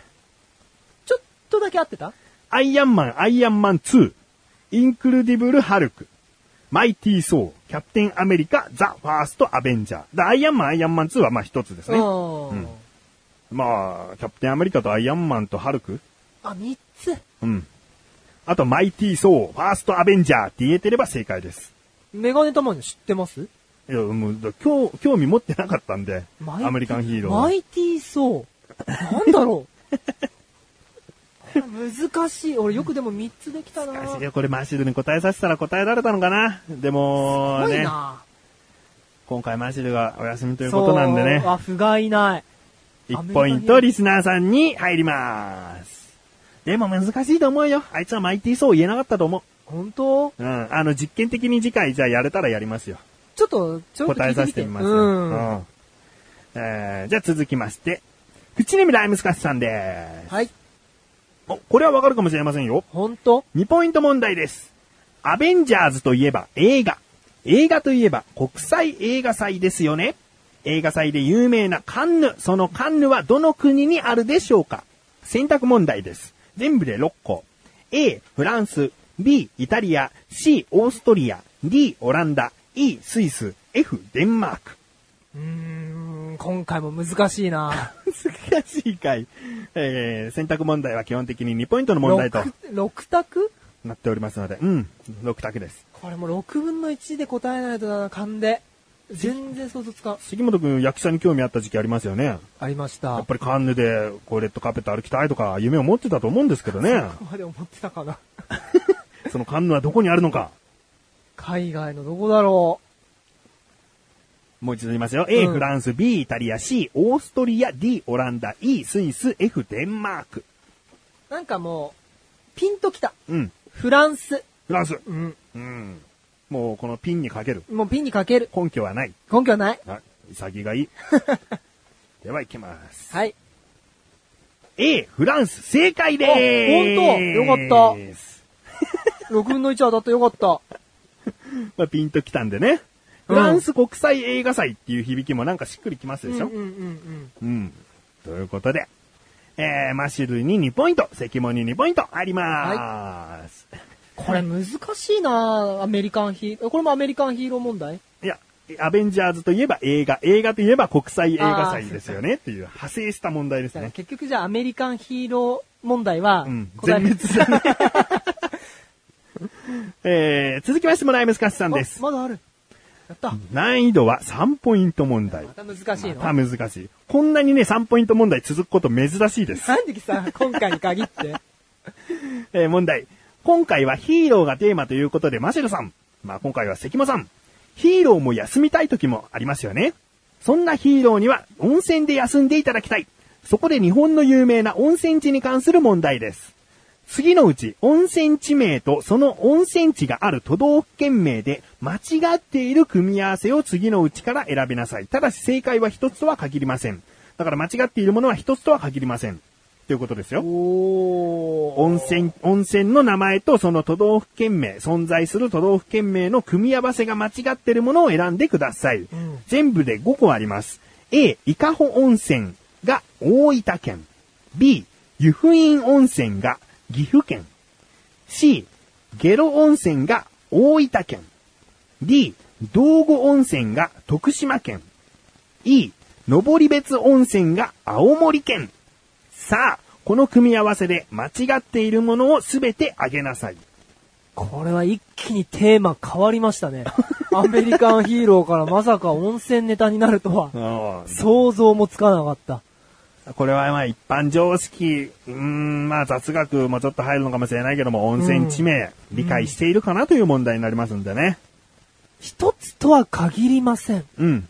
だこれ間違いだよじゃあこれっていう答え方ではなく、間違っているものを全部言いましょうということですね。でも、あえて、一つしか間違ってないっていうことも、ありえますし。全部間違ってることもありえます。あ、 怖っ。何それ。で一つとは限りませんということだけなんで。はあ。もう一度聞いてらっしゃる方にも説明します。A、伊香保温泉が大分県。B、湯布院温泉が岐阜県。C、下呂温泉が大分県。D、道後温泉が徳島県。E、登別温泉が青森県。ですね。はい。答えまとまりそうですあ、かもう答えまとまりました。どうぞ。 A, D, E, A、B、E、え、D, D. A、D、E。うん。伊香保温泉の大分県。道後温泉の徳島県。登別温泉の青森県が間違いだと。はい。湯布院温泉の岐阜県と下呂温泉の大分県は正解だと。はい。合っているということですね。はい。では、答えを見てみましょう。残念あ、うっそ。正解は全部違います。全 部何それこれは、難しいな A の伊香保温泉は群馬県です。B の湯布院温泉は大分県です。C の下呂温泉は岐阜県。D の道後温泉は愛媛県。 E の登別温泉は北海道と。いうことですね。こういうパターンもあるのね。あります。もう難易度が高い問題ですかこれら。は、これはっていうか、まあ、あの、わかんなかった。うん正直。なんか、湯布院とかちょっと聞いたことなんかあるな、と思ってたから湯。布院イコール大分って考えはありましたも全然。う。あ湯布院っていうのはなんか聞いたことあるな、程 度。そうですね。だからもう、湯布院は大分だっていう情報を持ってたとしても、答えにはたどり着きにくい問題ですからね。全部を理解してなきゃいけないと。けーなもう、下手したらこれはでも、4ポイント問題に近いぐらいかもしれないですよね。何マシュルはこんな大変なクイズ頑張ってんだ、一人で。だから今回難易度高いんだって。難易度高いんですそよ。っかえー、1ポイントリスナーさんに入ります。ね、難易度高いけど1ポイントですから。ー。はい。 3問間違えても難易度の低い問題を1問答えればもう3ポイント獲得できますから。うん。続きましての問題です。はい。グッチネームブラッドトマトンさんからの問題。はい。難易度2ポイント問題です。人間の血管をすべてつなげるとおよそどのくらいの長さになるでしょうか ?1、1万キロメートル。2、10万キロメートル。3、100万キロメートル。4、1000万キロメートル。はこれ、たかが一桁変わっただけで、想像がつきにくいかもしれませんが、結構な差ですよ。あ。うん。うん。えー、なん、血管。血人間の血管ですよ。一回全部血管出してもいいですよ。やだやだ、死んじゃう死んじゃう。死んじゃうよ。どこまで続くかわかんないじゃん、もう。果てしなくいっちゃうよ。最低でも1万キ ロだからね。 ええー、そ、では、そんなにあるんだ。最低でも1万キロあるんだ。うん、そうだね。この選択肢に答えがあるんですからね。最低でも1万キロあるんだうね。ん。だから、マシルにはよく言うけども、こういうのは問題の裏を読むというか、うん問題を考えているのはリスナーさんだから、うんうんどういう風に問題を考えるかだよね。1万キロっていうものがすごいのに、すごいのに、まあ、答えはわかんないよ。うんすごいのに、10万キロ、100万キロ、1000万キロという選択肢になっている。うん。うん。もし、これがすげえ数だったら逆でもよかよかったわけですよね。あー、そっか。うん。その、1000キロメートル、100メートルとかいう風な選択肢にはしていない。ううんうんんうんうんそうだね。問題を作るときにこういう風にしたらどうかなって、ブラッドトマトンさんは考えたわけですから。もうほんと皆さん考えて考えて考え抜いたメールくださってるんですうね。 ん。これは嬉しいですね。お前絶、対。絶対嬉しいでしょ。 どれぐらいの長さこれをね、全、なんかし、試したこともないしね。想像つかんけどね。1万キロ1万キロ。 ?1 万キロ。うん。ちなみに、名古屋まで行ったときは、うん450キロぐらいかな。400名古屋でキロとかかな450うん車で行ったときはねう。ん。まあ全然参考にならないけどね。桁外れだから ね。ピン、まあ、450とか言ったけど、全然ピンときてないもん。うん。だ少なくとも日本縦断するぐらいの長さはあるわけですよ。うん。答え、正解すはね。ごいね。少なくともだよ。本当に少なくともねう。ん。なんかそう言われると、じゃあちょっと一個あげようかな。うーん。もう行きましょう。 1万キロ。 1万キロ。ファイナルアンサーですよね。はい。ブラッドトマトンさんは問題を作るときに、あえて大きい選択肢を増やしたということですからね。はい。いいんですね。残念本当正解は2番。10万キロメートルですね。 10万キロ。成人の血管をすべてまっすぐにつなげるとおよそ10万キロメートルになります。これは赤道の約2.5倍の長さですと。へえ、とんでもない10万キロ全然違ったね。ねえ、もう毛細血管の細かさが半端ないんです ようね。ん。うん10万キロってもう全然想像つかんもん。赤道の2.5倍の長さ。約ね。うん。うんえ、ど、どっから調べたんだろう。すげえ。ということで2ポイントリスナーさんに入ります。はい。続きましての問題です。北極トマトンさんからの問題。えあれさっきなんだっけえブラッドトマトンさん。今回は北極トマトンさん。なんか似てる。似てるけども、方ですうん。あの、問題になり得る関連の言葉がついてるんで すね。あ、あーそっか。これ、あれ聞いてらっしゃる方は気づいてないかな毎回トマトンさんそうですよ。あ、なんとかトマトンさんってやってる時はこれに関連した問題を出してるんですよ。 なるほどだ。からいろんなトマトンさんがいるんですよ。はい。えー、北極トマトンさん、2ポイント問題です。はい。次のうち、寒いのはどっち ?1 北極、2南極。えこれはね、2ポイント問題としてもサービスですよ。2択ですからね。ー、二択うん。あ、そっか。この二分の一はちょっと当てたいな。うんずっと外れ外れできてるから。さっきほら、映画祭のはね、6分の1で当てたわけだから。あ、じゃあ二分の一は簡単か簡単かじゃねえよ。確率2分の1で。北極、南極、どう違うかね。寒いのでしょうーん、南極。お、なぜなんか、生物とかいなそおうう。うん。南極には生物がいない。なんかいないんじゃない寒 くて。寒すぎていないんじゃない嫌いな答 え。嫌いな答え方。マシルがもしその答え方をしてたら、こっぴどく怒ってます。あの、今まで、今まで散々問題を答えるノウハウを教えてきたんで、それで答え導き出したとしたら、一からやり直せっていう、ね。北極って、だって北極熊とか、うんなんかそういう生物いっぱいいるイメージだもん。お南極はいない。南極、なんか生物生きられないんじゃないかな。もっと寒い。ほううん南極物語って知らないんですかあ れなんか聞いたことある な。なんか聞いたことあるレベル 南極大陸。大陸そりゃそうだ。なん 南かあん極ま、大あん陸。あんま惑わ、惑わされると、なんかわかんなくなってくるな。うんいもや、もう南極。南極の方が寒い。はい、行きます。正解でーよすかったー。 ほんとよかった。答えは2の南極です。北極は大陸ではなく、海に浮かぶ氷です。氷の下の海はマイナス1.8度以下にはならず、はい氷に比べて暖かいその熱によって氷が温められているのです。一方、南極は大陸の上に平均2450メートルもの氷の層が積み重なっています。そのため、地熱が表面まで伝わらず、標高も高いため気温が低いのです。はあ、初めて知りました。 なにさっき動物住めなそうとか言った自分恥ずかしい。えー南極ってペンギンとかいるイメージだけどね。あれそうううん。まあでもね、2ポイント問題見事正解でございます。よかった。ああ、よかったですね。勘で当ててるようですけど。ね、二分の一になっちゃった。えー、では続きましての問題です。はい。クッチネームアスカ時代が長いと思ってるトマトンさん。はい。こちらは2ポイント問題です。選択肢はありません。これまでの日本の歴史上一番期間の長かった元号は何でしょう言語。元号。言語って何ですか元号、元素の元、元不良とか ね、関元、深夜、元不良とかの元ってつく元に、うん号、えー、例えば車、なんとかなんとか1号、2号、う、うんん号、番号の号ですね。一番期間の長かった日本の歴史の元号は何でしょう言語ってなんだろうこれ元号ってなんだろうってことを教えてもいいのかねえーもう、どう、え一般じゃあじゃあじゃあうん、これをヒントと言わずにもう一度聞いてくれよ。うん。アスカ時代が長いと思ってるトマトンさんからのメールです。あ、そういうことね。そういうことね。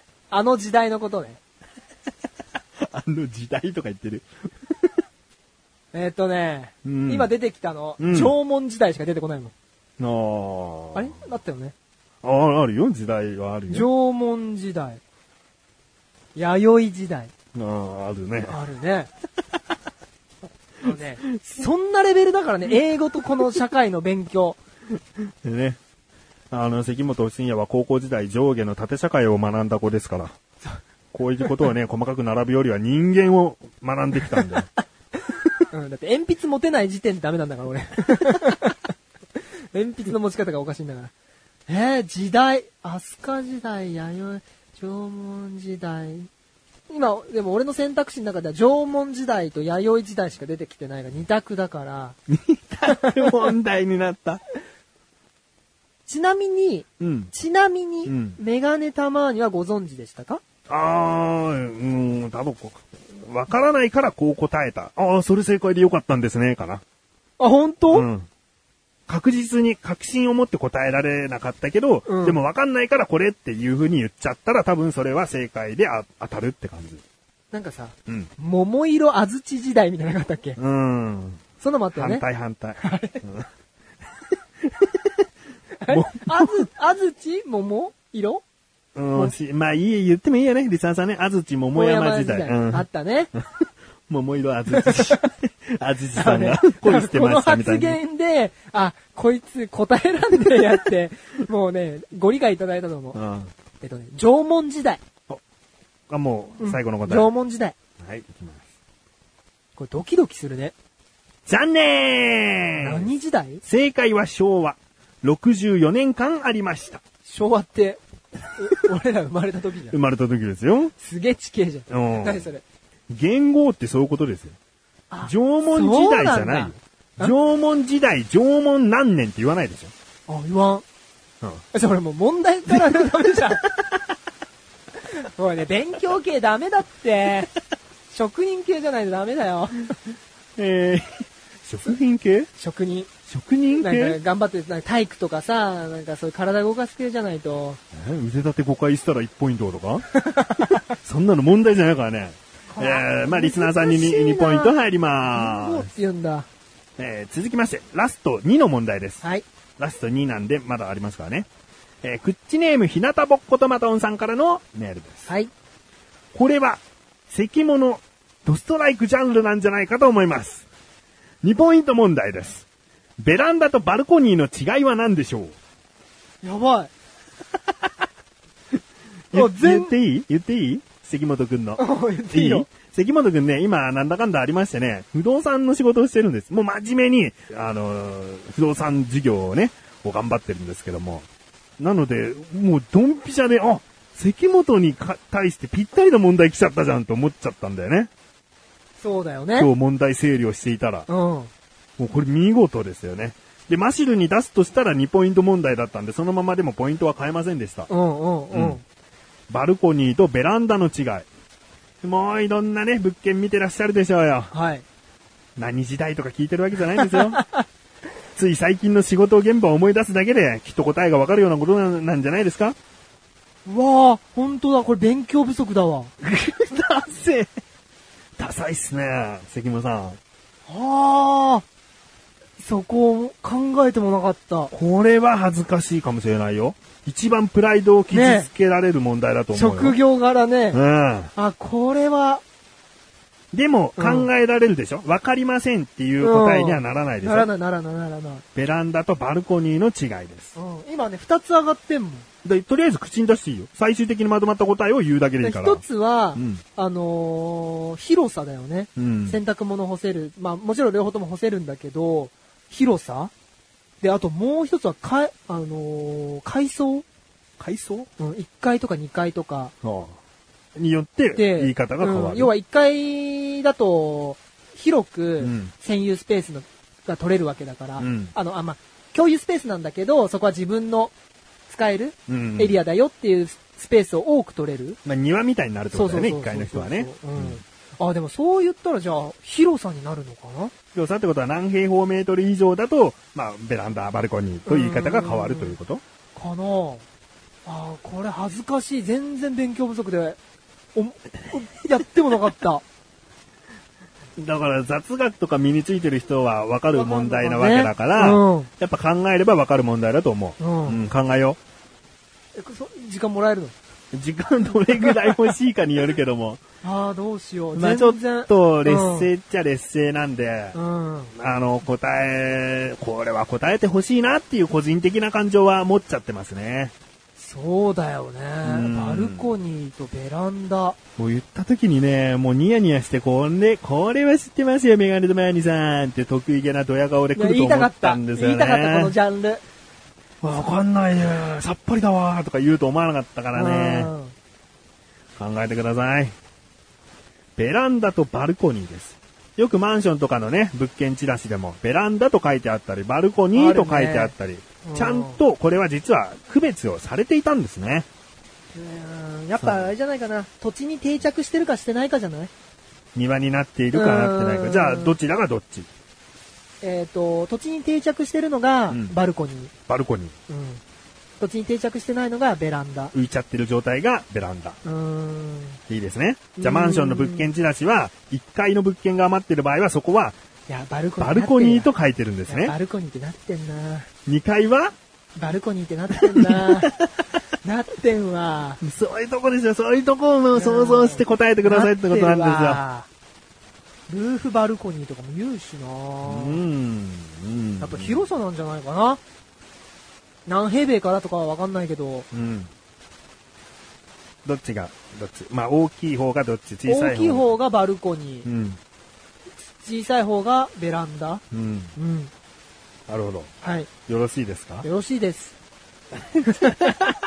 これすげえ、俺、マジ勉強しよはい。では、いきますよ。う。はい。残念ベランダには屋根があり、バルコニーには屋根がありません。あ、そうなんだ。ですねこれはちょっと悔しいな2ポイントリスナーさんにアメリカンヒ入りますーローで答えられなかったらまだしもだけど、これは、悔しい。これは、これはすごいことになりそうですよ。ラスト問題です。はい。ラスト問題は、えー、実質2問あります。口ネーム、英語トマトンさん。それ。ね。連続2問の出題です。はい。 1ポイント問題です。第1問。早押しです。ゆっくり言いますので、答えてくださいね。はい。全部問題が言い終わる前に答えられなかった場合はアウトとします。はい。ベリー、インポータント、パーソンの、略は、えなんで、しょう。あもうダメじゃん。これね、ちょっとサービスしてあげますからね。かという問題が届きました。ヒントを言うと、バーサスは VS ですよね。ベリーインポータントパーソンの略は何でしょうブー全然わかんない。何で、あの、英語英語ベでリしょーインポータントうんなんだ、ベリー。ベリーインポータントベリーインポポータントパーソンの略。ねうん。うん。 ?V, I, P, VIP。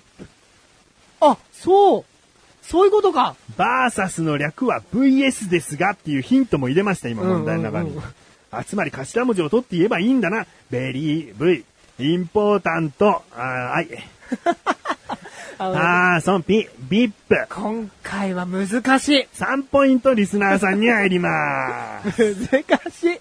そして続きましての問題なんですね。はい。では、ベリーインポータントパーソンの綴りを答えなさい。これね、これは3ポイント問これ題もでうす。大変だよ。大何変だよ。ベリーインポータントン。つづりこれまた英語英語でしょうん。ビップだからね。正解はビップだからね。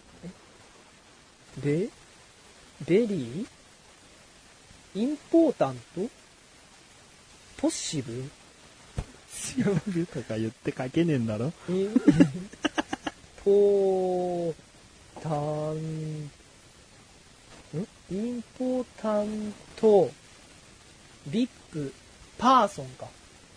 パーソン。はい。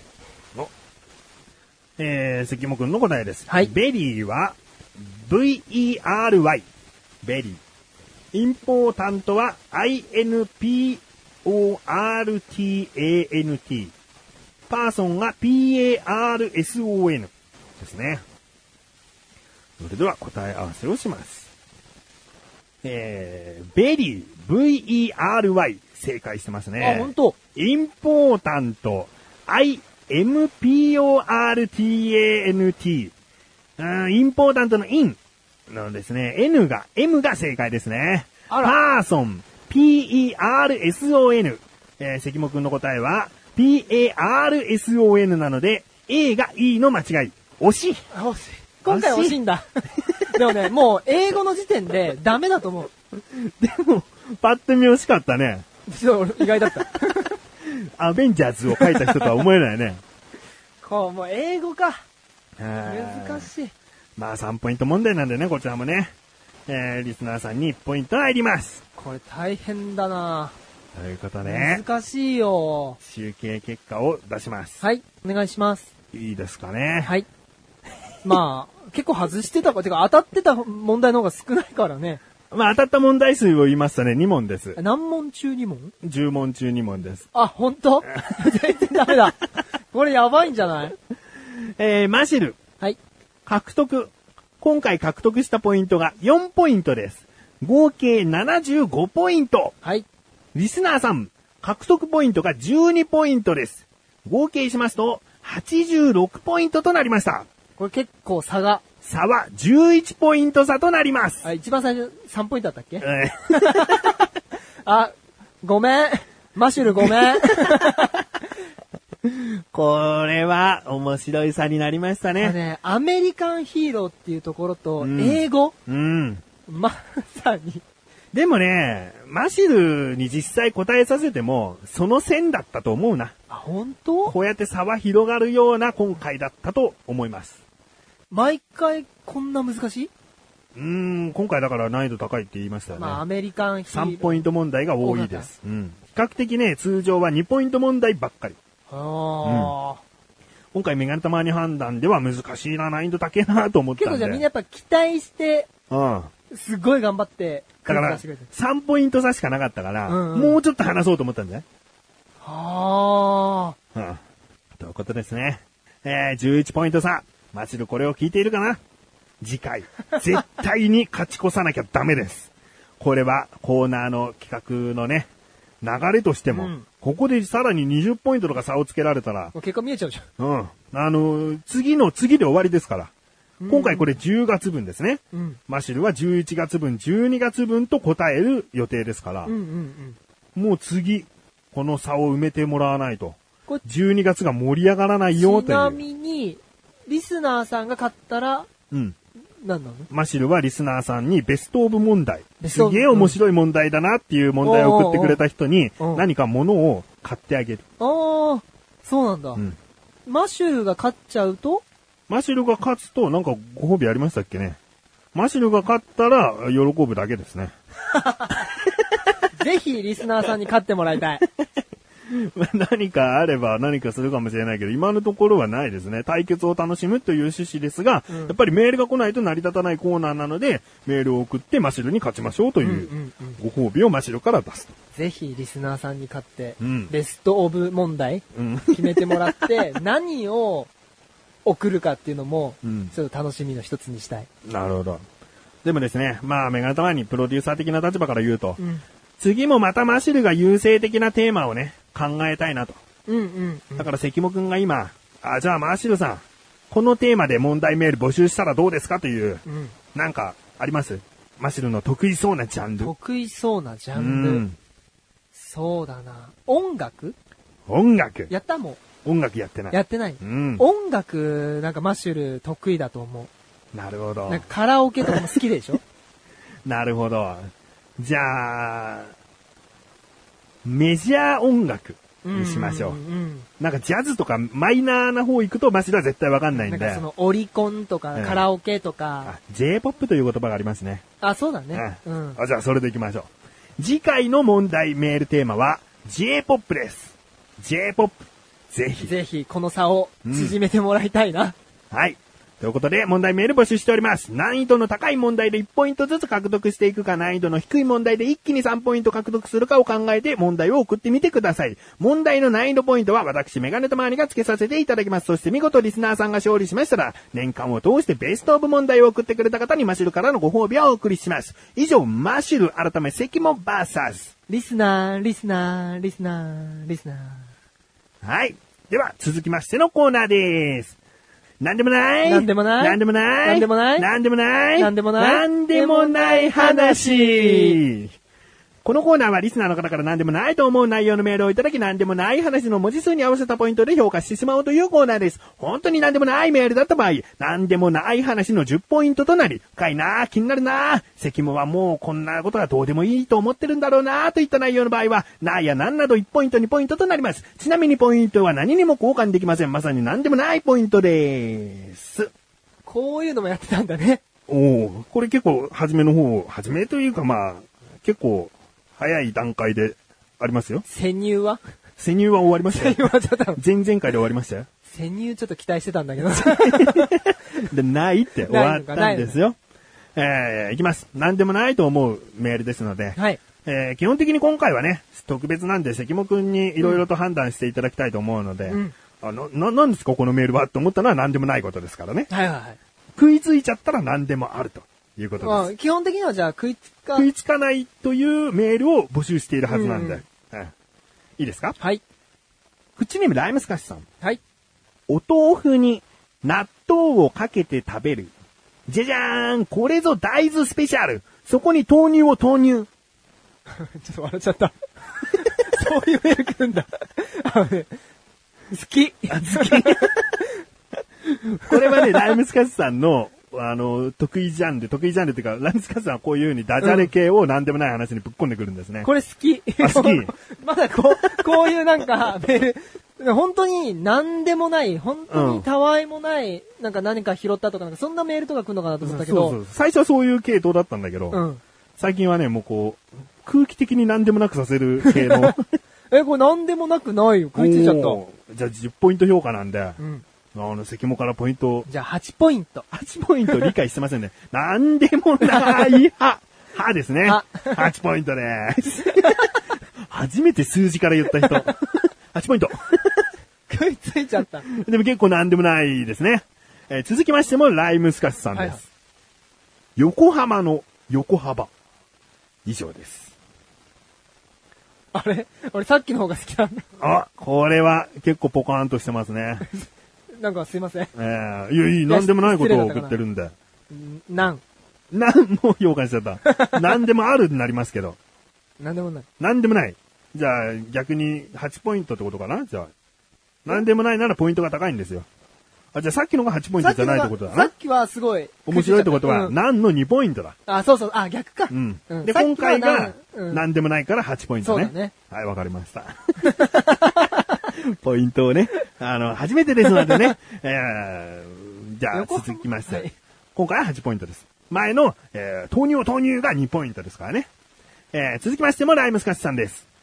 今しがた、今にいた今田さんが、今井さんに会うために、今、東に旅立ちました。マシルさん、今という部分を now に変えて読んでください。お、マシルさんの何代わりなんで。なう今、今っていう部分を now。 now に変えて読んでください。はい。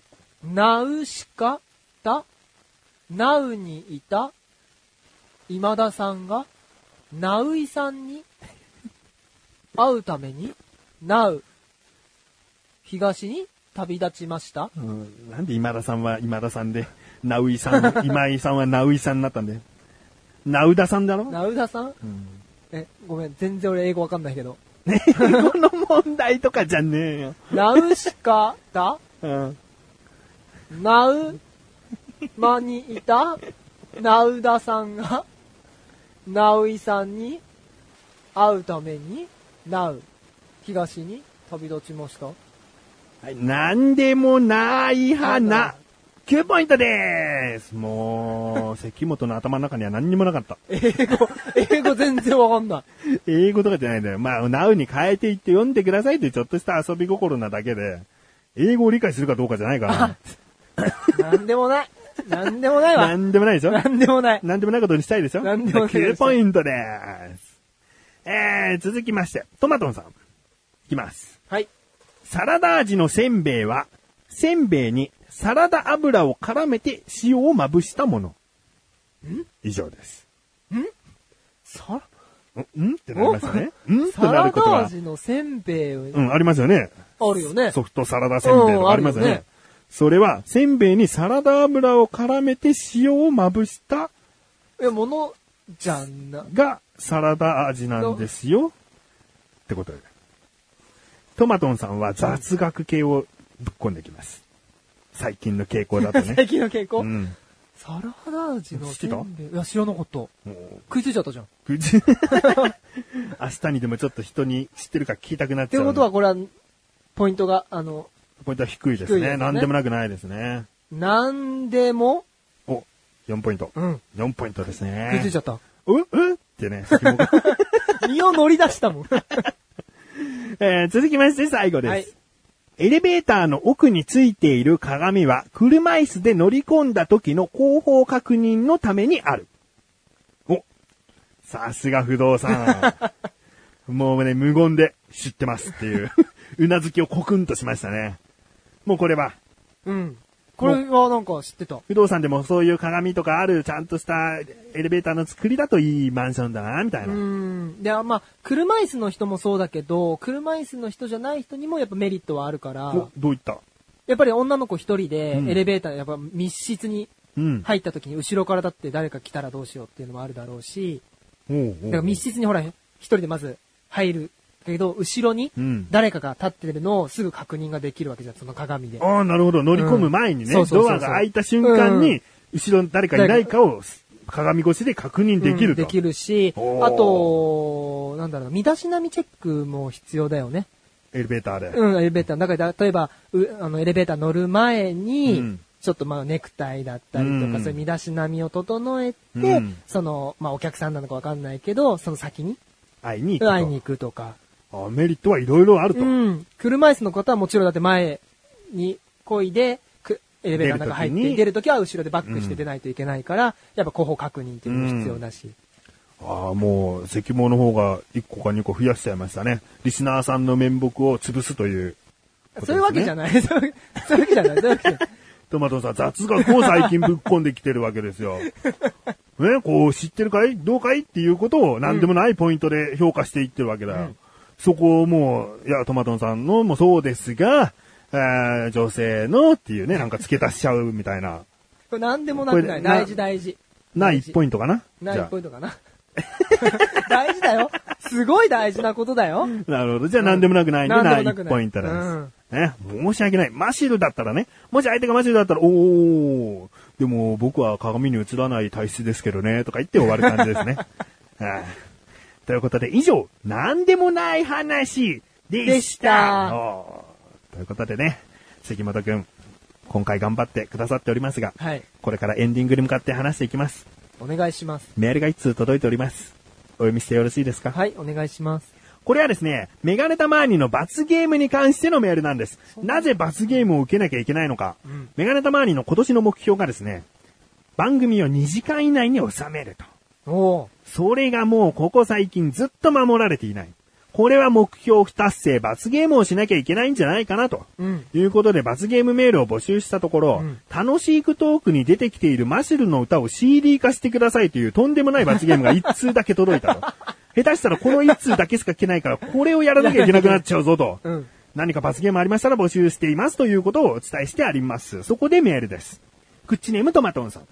どうも、トマトンです。私からも罰ゲームの提案をさせてください。もともとはメガタマ殿のクッチを2時間以内に抑えるという目標が達成されなかったのは、マシュル殿の結婚式ネタが放題となったためとも言えないでしょうか。マシュル殿いかがですかね、今回ちょっとマシュルがいないんですけれども。自分の話ばっかしたってこといや、まあ、結婚式行ったから、その話を二人でした。盛り上がっちゃった。うん。で、も、その元々の話は、おマシル自身の結婚式だから、 お前にも原因があるんじゃないかってことですね。うんうんえー続き、つまりマシル殿は罰ゲームを受けるメガタマ殿と運命共同体ということで、多少なりともマシル殿にも罰ゲームに絡んでもらうべきだと私は考えるわけであります。ということで、罰ゲームその1。スイパラへ二人で行き、スイパラとはスイーツパラダイスというケーキのバイキングですね。スイパラへ二人で行き、女子の視線に囲まれ周知プレイ。マシル殿は写真 NG なのでカメラマンとなり、メガタマ殿の様子を激写してください。もちろん音声もお願いします。という罰ゲーム。罰ゲームその2。富士急でホラー。今、富士急では最強戦慄迷宮なるものが話題を呼んでいます。前にマシル殿の企画で提案したらかなり嫌がっていたので、メガタマ殿とマシル殿の二人で入ってみてください。音声があればいいんですが、ダメでもどんな様子だったかトークできるだけでも楽しそうです。ですね。えーそして罰ゲーム、その3、富士急で絶叫。今、富士急では、高飛車 A じゃないか、藤山ドドンパー、鉄骨番長、トンデミーナ、グレートザブーンなど、絶叫系にこと書きません。全部とは言わないので、乗れるものを片っ端から乗ってください。以上です。楽しくトークでも話題に上がってて思ったのですが、やはりメガタマ殿とマシル殿の奥様並びにお子様のことも考慮しなきゃいけないと思いました。どうですマシル殿の CD を作るより、外に出る分かなり調整が大変だとは思います。実現は難しいかもしれませんが、ぜひ一行のほどをお願いします。ということですねこ。れね、もう、ぜひ、富士急でホラーをやってもらい たい。ぜひやってもらいたい。最強戦慄迷う宮、ん。いやー。だってさ、あの、スイーツうん。だって、マシュルは映らないでしょあで、メガネたまーにの写真だけ、うんなんかネットで公開みたいあな、うん。でしょでもトークはその場で撮るよ。うんトークすんなら。うん。恥ずかしいね。そうだね。あの、あの子見てるよ。超見てるよ。俺は太ってるからだよ。そうだよ。うん。それも恥ずかしいっちゃ恥ずかしい。恥ずかしいい。じゃん、恥ずかしい。で、でも富士急で絶叫うん。絶対、音声取れない。乗ってる間。まあ、音声は撮れない。うん乗った後の感想収録になるでしょそうだ。ああ、そうだよね。降りてすぐでもいいですよ、うんでもね、ほんと絶叫系はね、マシルがくっそ垂れだから、乗れないか。乗れないのよ。じゃあもう、富士急でホラーだな。う。まあ、それもある意味、あいつは嫌だって言うんこだれ、けどねこ。なんか、この3つの中だったら、ぜひ、富士急でホラーやってもらい たい。えー、まあね、これは今ここで決めるというわけではないので、マシルにも改めて伝えああ、てそっかそっか。考えていきたいなと思いますね。うん。 あー本当にね、予定を合わせるということだけでも十分な、こそうだね。う、 あの、大変さがある、難しさがあるので、でも、なんか、メールでも書いてあるように、うん家族全員でうん。楽しめるっていうのだからが、いっそもう家族旅行ついでにってことだからそね。うそうそううんだから考えなきゃいけないね。 えーということで、次回でもちゃんとマシュルに伝えたいと思いますので、うメールありがとうございます。メールは以上でございます。いいね、関もがやってほしいものを言ってくれるとは思わなかったよ。なんか面白そう。うん。俺、遊園地行ったことないから、なんかそ、そうんな、寂しい男の子みたいになっちゃったけど。絶叫系俺乗れんのかないや、お前は乗ってほしいよ。キャッキャキャッキャ小さい頃はだってほら、なるかな100何キロのバイクとか乗ってたわけでしょ。 100何キロの。 楽しめるかなあでもなんか、すごいんだ、なんか、高飛車、A じゃないか、藤原とか、芸人みたいな、ー藤山だからね。あ、藤山か、ドドンパとか、そんな乗り物があんだ。うん。あ、全いやも然。う全部有名になっちゃうよね、富士急が作る新しいアトラクションってね。ああ、そうなんだ。まあ、乗りたいですけどね。結構行ける時期っていうのは、国民的にも休みの日が多かったりするからう、ん。正直乗れて1、2個らしいよ。全部並ぶって。そっか、やっぱ、並んで何時う間とか。んそっか、全部じゃあ、乗るとしたら、何日もかけていかないといけないかそんな全部乗んねえっつうの全部は乗んなくていいっつってるじゃん。じゃあ、やっぱその戦慄。ねっていう、一本で。えーまあ本当にね、考えていきたいなと思います。メールありがとうございます。もう本当に終わっていきたいと思いますが、はい。えーざっくりと関物の感想をですね、お聞きしたいなと。いやー、不甲斐ない。うがいない。大変。 もう今回多分ね、リスナーの人がっかりしてると思う。なぜだって、そのメガネタマーニとうんマシュルの、そのスピードのある掛け合いが、なんで、口レサラジオを担ってる感じでしょうん。それをだって俺結構止めちゃってんじゃ ん。うん。うーんじゃない。 わかってるけどね。うんで、ほら、それを期待してる人たちがさ、メール送って、うん。なんでさっきのば、あのークイズも全然うまく答えられなかったし。うん難しいなーって、うんなんか会話のメリハリもなか ったしあったよ、大丈夫だよ。まあ代役としてちょっと不甲斐なかった部分もあったとは思うけど、うん久しぶりにこうやってマイク持って話すうん。るっていうのは楽しかったかなうん、個人的には楽しかったと。うん、楽しかったうんあいいんじゃないかなと。あーまあね、あのーコーナーの、クイズのコーナーに関してはね、マシルもあの程度だったと思うから、そこまで気にする必要はないあ、。ポイントがさ、は離れちゃったのね。うん、難しい問題本当多かったと思うから。うんうんうん。特にあの、綴りを書く英語の問題は、マシルは多分答えられていないから。マッシュルも英語苦手なんじゃないうん。そうだね。だって好きなエヴァンゲリオン書けなかったから。おー。好きだっつってんのやっぱ大好きだよねうん大好きなのに、英語で書けないんだもん L を R とかで間違えちゃう。R を L かな、あーでうも俺も書けないなぁんまあいいよ。関もは今日十分書けないことは分か った。ただ最後の VIP は惜しかったから。ね。そそしうだて、ねベランダとバルコニーはもう勉強になったし。あれは悔しかったなぁ ね。ということで、コーナーを振り返っていきたいと思います。えーマシル VS リスナー。次回のテーマは、えっと、J-POP。 J-POP です。もう、王道系の音楽の問題にしてくださいね。えーそして、なんでもない話、なんでもないと思うようなメールを送ってみてください。なんか改めて関門に評価してもらうと、こう、新鮮だったね。あ、本当う？ん。ちょっと新鮮な気持納ちで。豆と大豆のやつ。が一番なのね。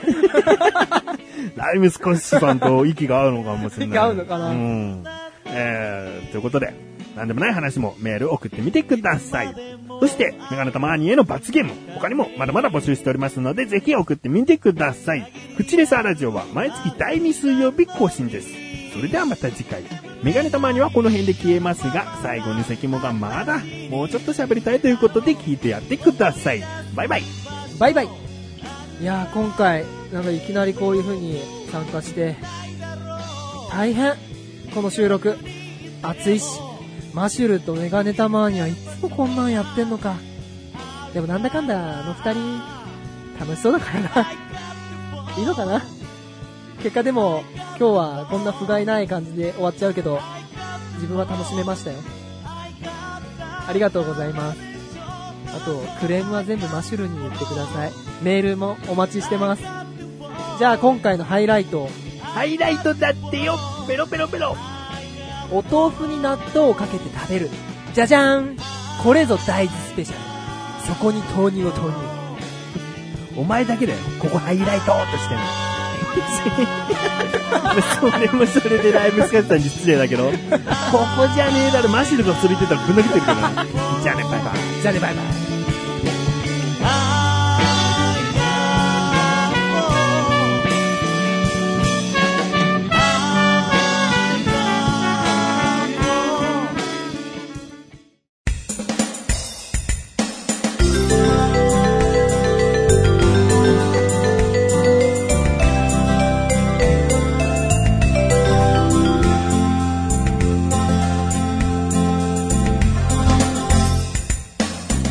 はじめまして。このプッチレスラーラジオのエンディング曲を歌っている辻と言います。今までこうしてエンディング曲を最後まで聴いてくださってありがとうございます。今回はマシュルがお休みということで、えーわずかばかりですが、仙台より応援に駆けつけましたので、もうしばらくお付き合いください。暗いね。そう。えっと、はい。3人の関係性みたいなことを今言われてるんですけど、まあ、多分、あのーずっと聞いてくださってるリスナー諸君には、あのー分かりきってることだと思いますけども、もとバイトが一緒ということで、まあ、そんなにバイトを一緒にやってる時間も長くはなかったんですけど、その後、ぐだぐだと、腐れ縁のように、えー10年以上経って、ま、経った今ですけれども、えー一緒にいるような形です。あとは、マシュルとは。マシュルですか。マシュルっていう、あだ名をつけたのは、今となってはあんまり覚えてないんですけど、多分俺です。で、まあマシュルってあだ名をつけるぐらいなんで、ちょっと舐めてるんですけど、まあ、そんぐらいの後輩で、あのーいじられキャラで、まあ、いいやつ、かな、みたいなね。結婚式ね。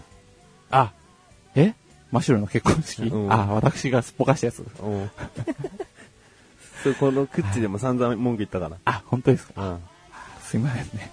まあ、あの、全然行くつもりはあったんですけど、一週間だけ、まあ、日にちをずらして、あの、 覚えてたっていう。で、まあ、当日、当日って言っても一週間前なんですけど、ちゃんとまあ、僕も一丁羅のスーツを着て、えー、ご祝儀も包んで、駅まで行って、で、今日どこ行けばいいのかなっていうのを、えー、また案内を見て調べようかなって思ったら、まあ、次の週の日にちが書いてあったと。で、次の週はどうしてもちょっと外せない用事があって、行けなかったと。っていうことで、まあ、すいませんということですよね。まあ、次の日焼肉おごったし、それで OK ということで、すいませんでした。じゃあ次は、メガネたまーにとは。メガネたまーにとかって言ってますけど、あんまり、 もともとまあそんなメガネかけてる印象もない私ですけど、まあメガネたまーに、メガネたまーにそうか。まああの、今現在2児の父のメガネたまーにさん。まあ私も今年1児の父になりまして、まあ、えー年齢的にも先輩ですけども、まあ、父親として先輩ということで、まあ、これからいろいろわかんないことや何やらあったらまたいろいろ教えてもらおうかなと思います。まあ、10年ぐらい一緒にいますけれども、まあ、これからもこんぐらいの関係性でずっといければなというふうに思ってます。 真面目ですよ。 もともと真面目じゃないですうん。えーこのエンディング曲にまつわるエピソード。えー、これ I got 4、I got 4っていう風に僕は言ってるんですけど、これ実は、ちゃんと聞くと I got home っていう風に言ってまして、最後は別に FOR の4じゃなくて、ホームなんですね。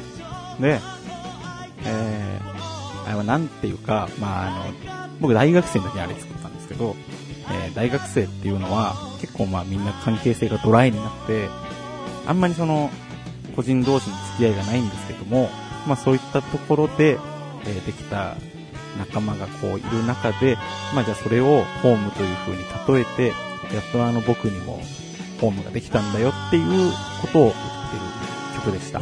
まあそんなことを考えながらちょっともう一回聴いてください。今聴くとすげえ下手ですけどね。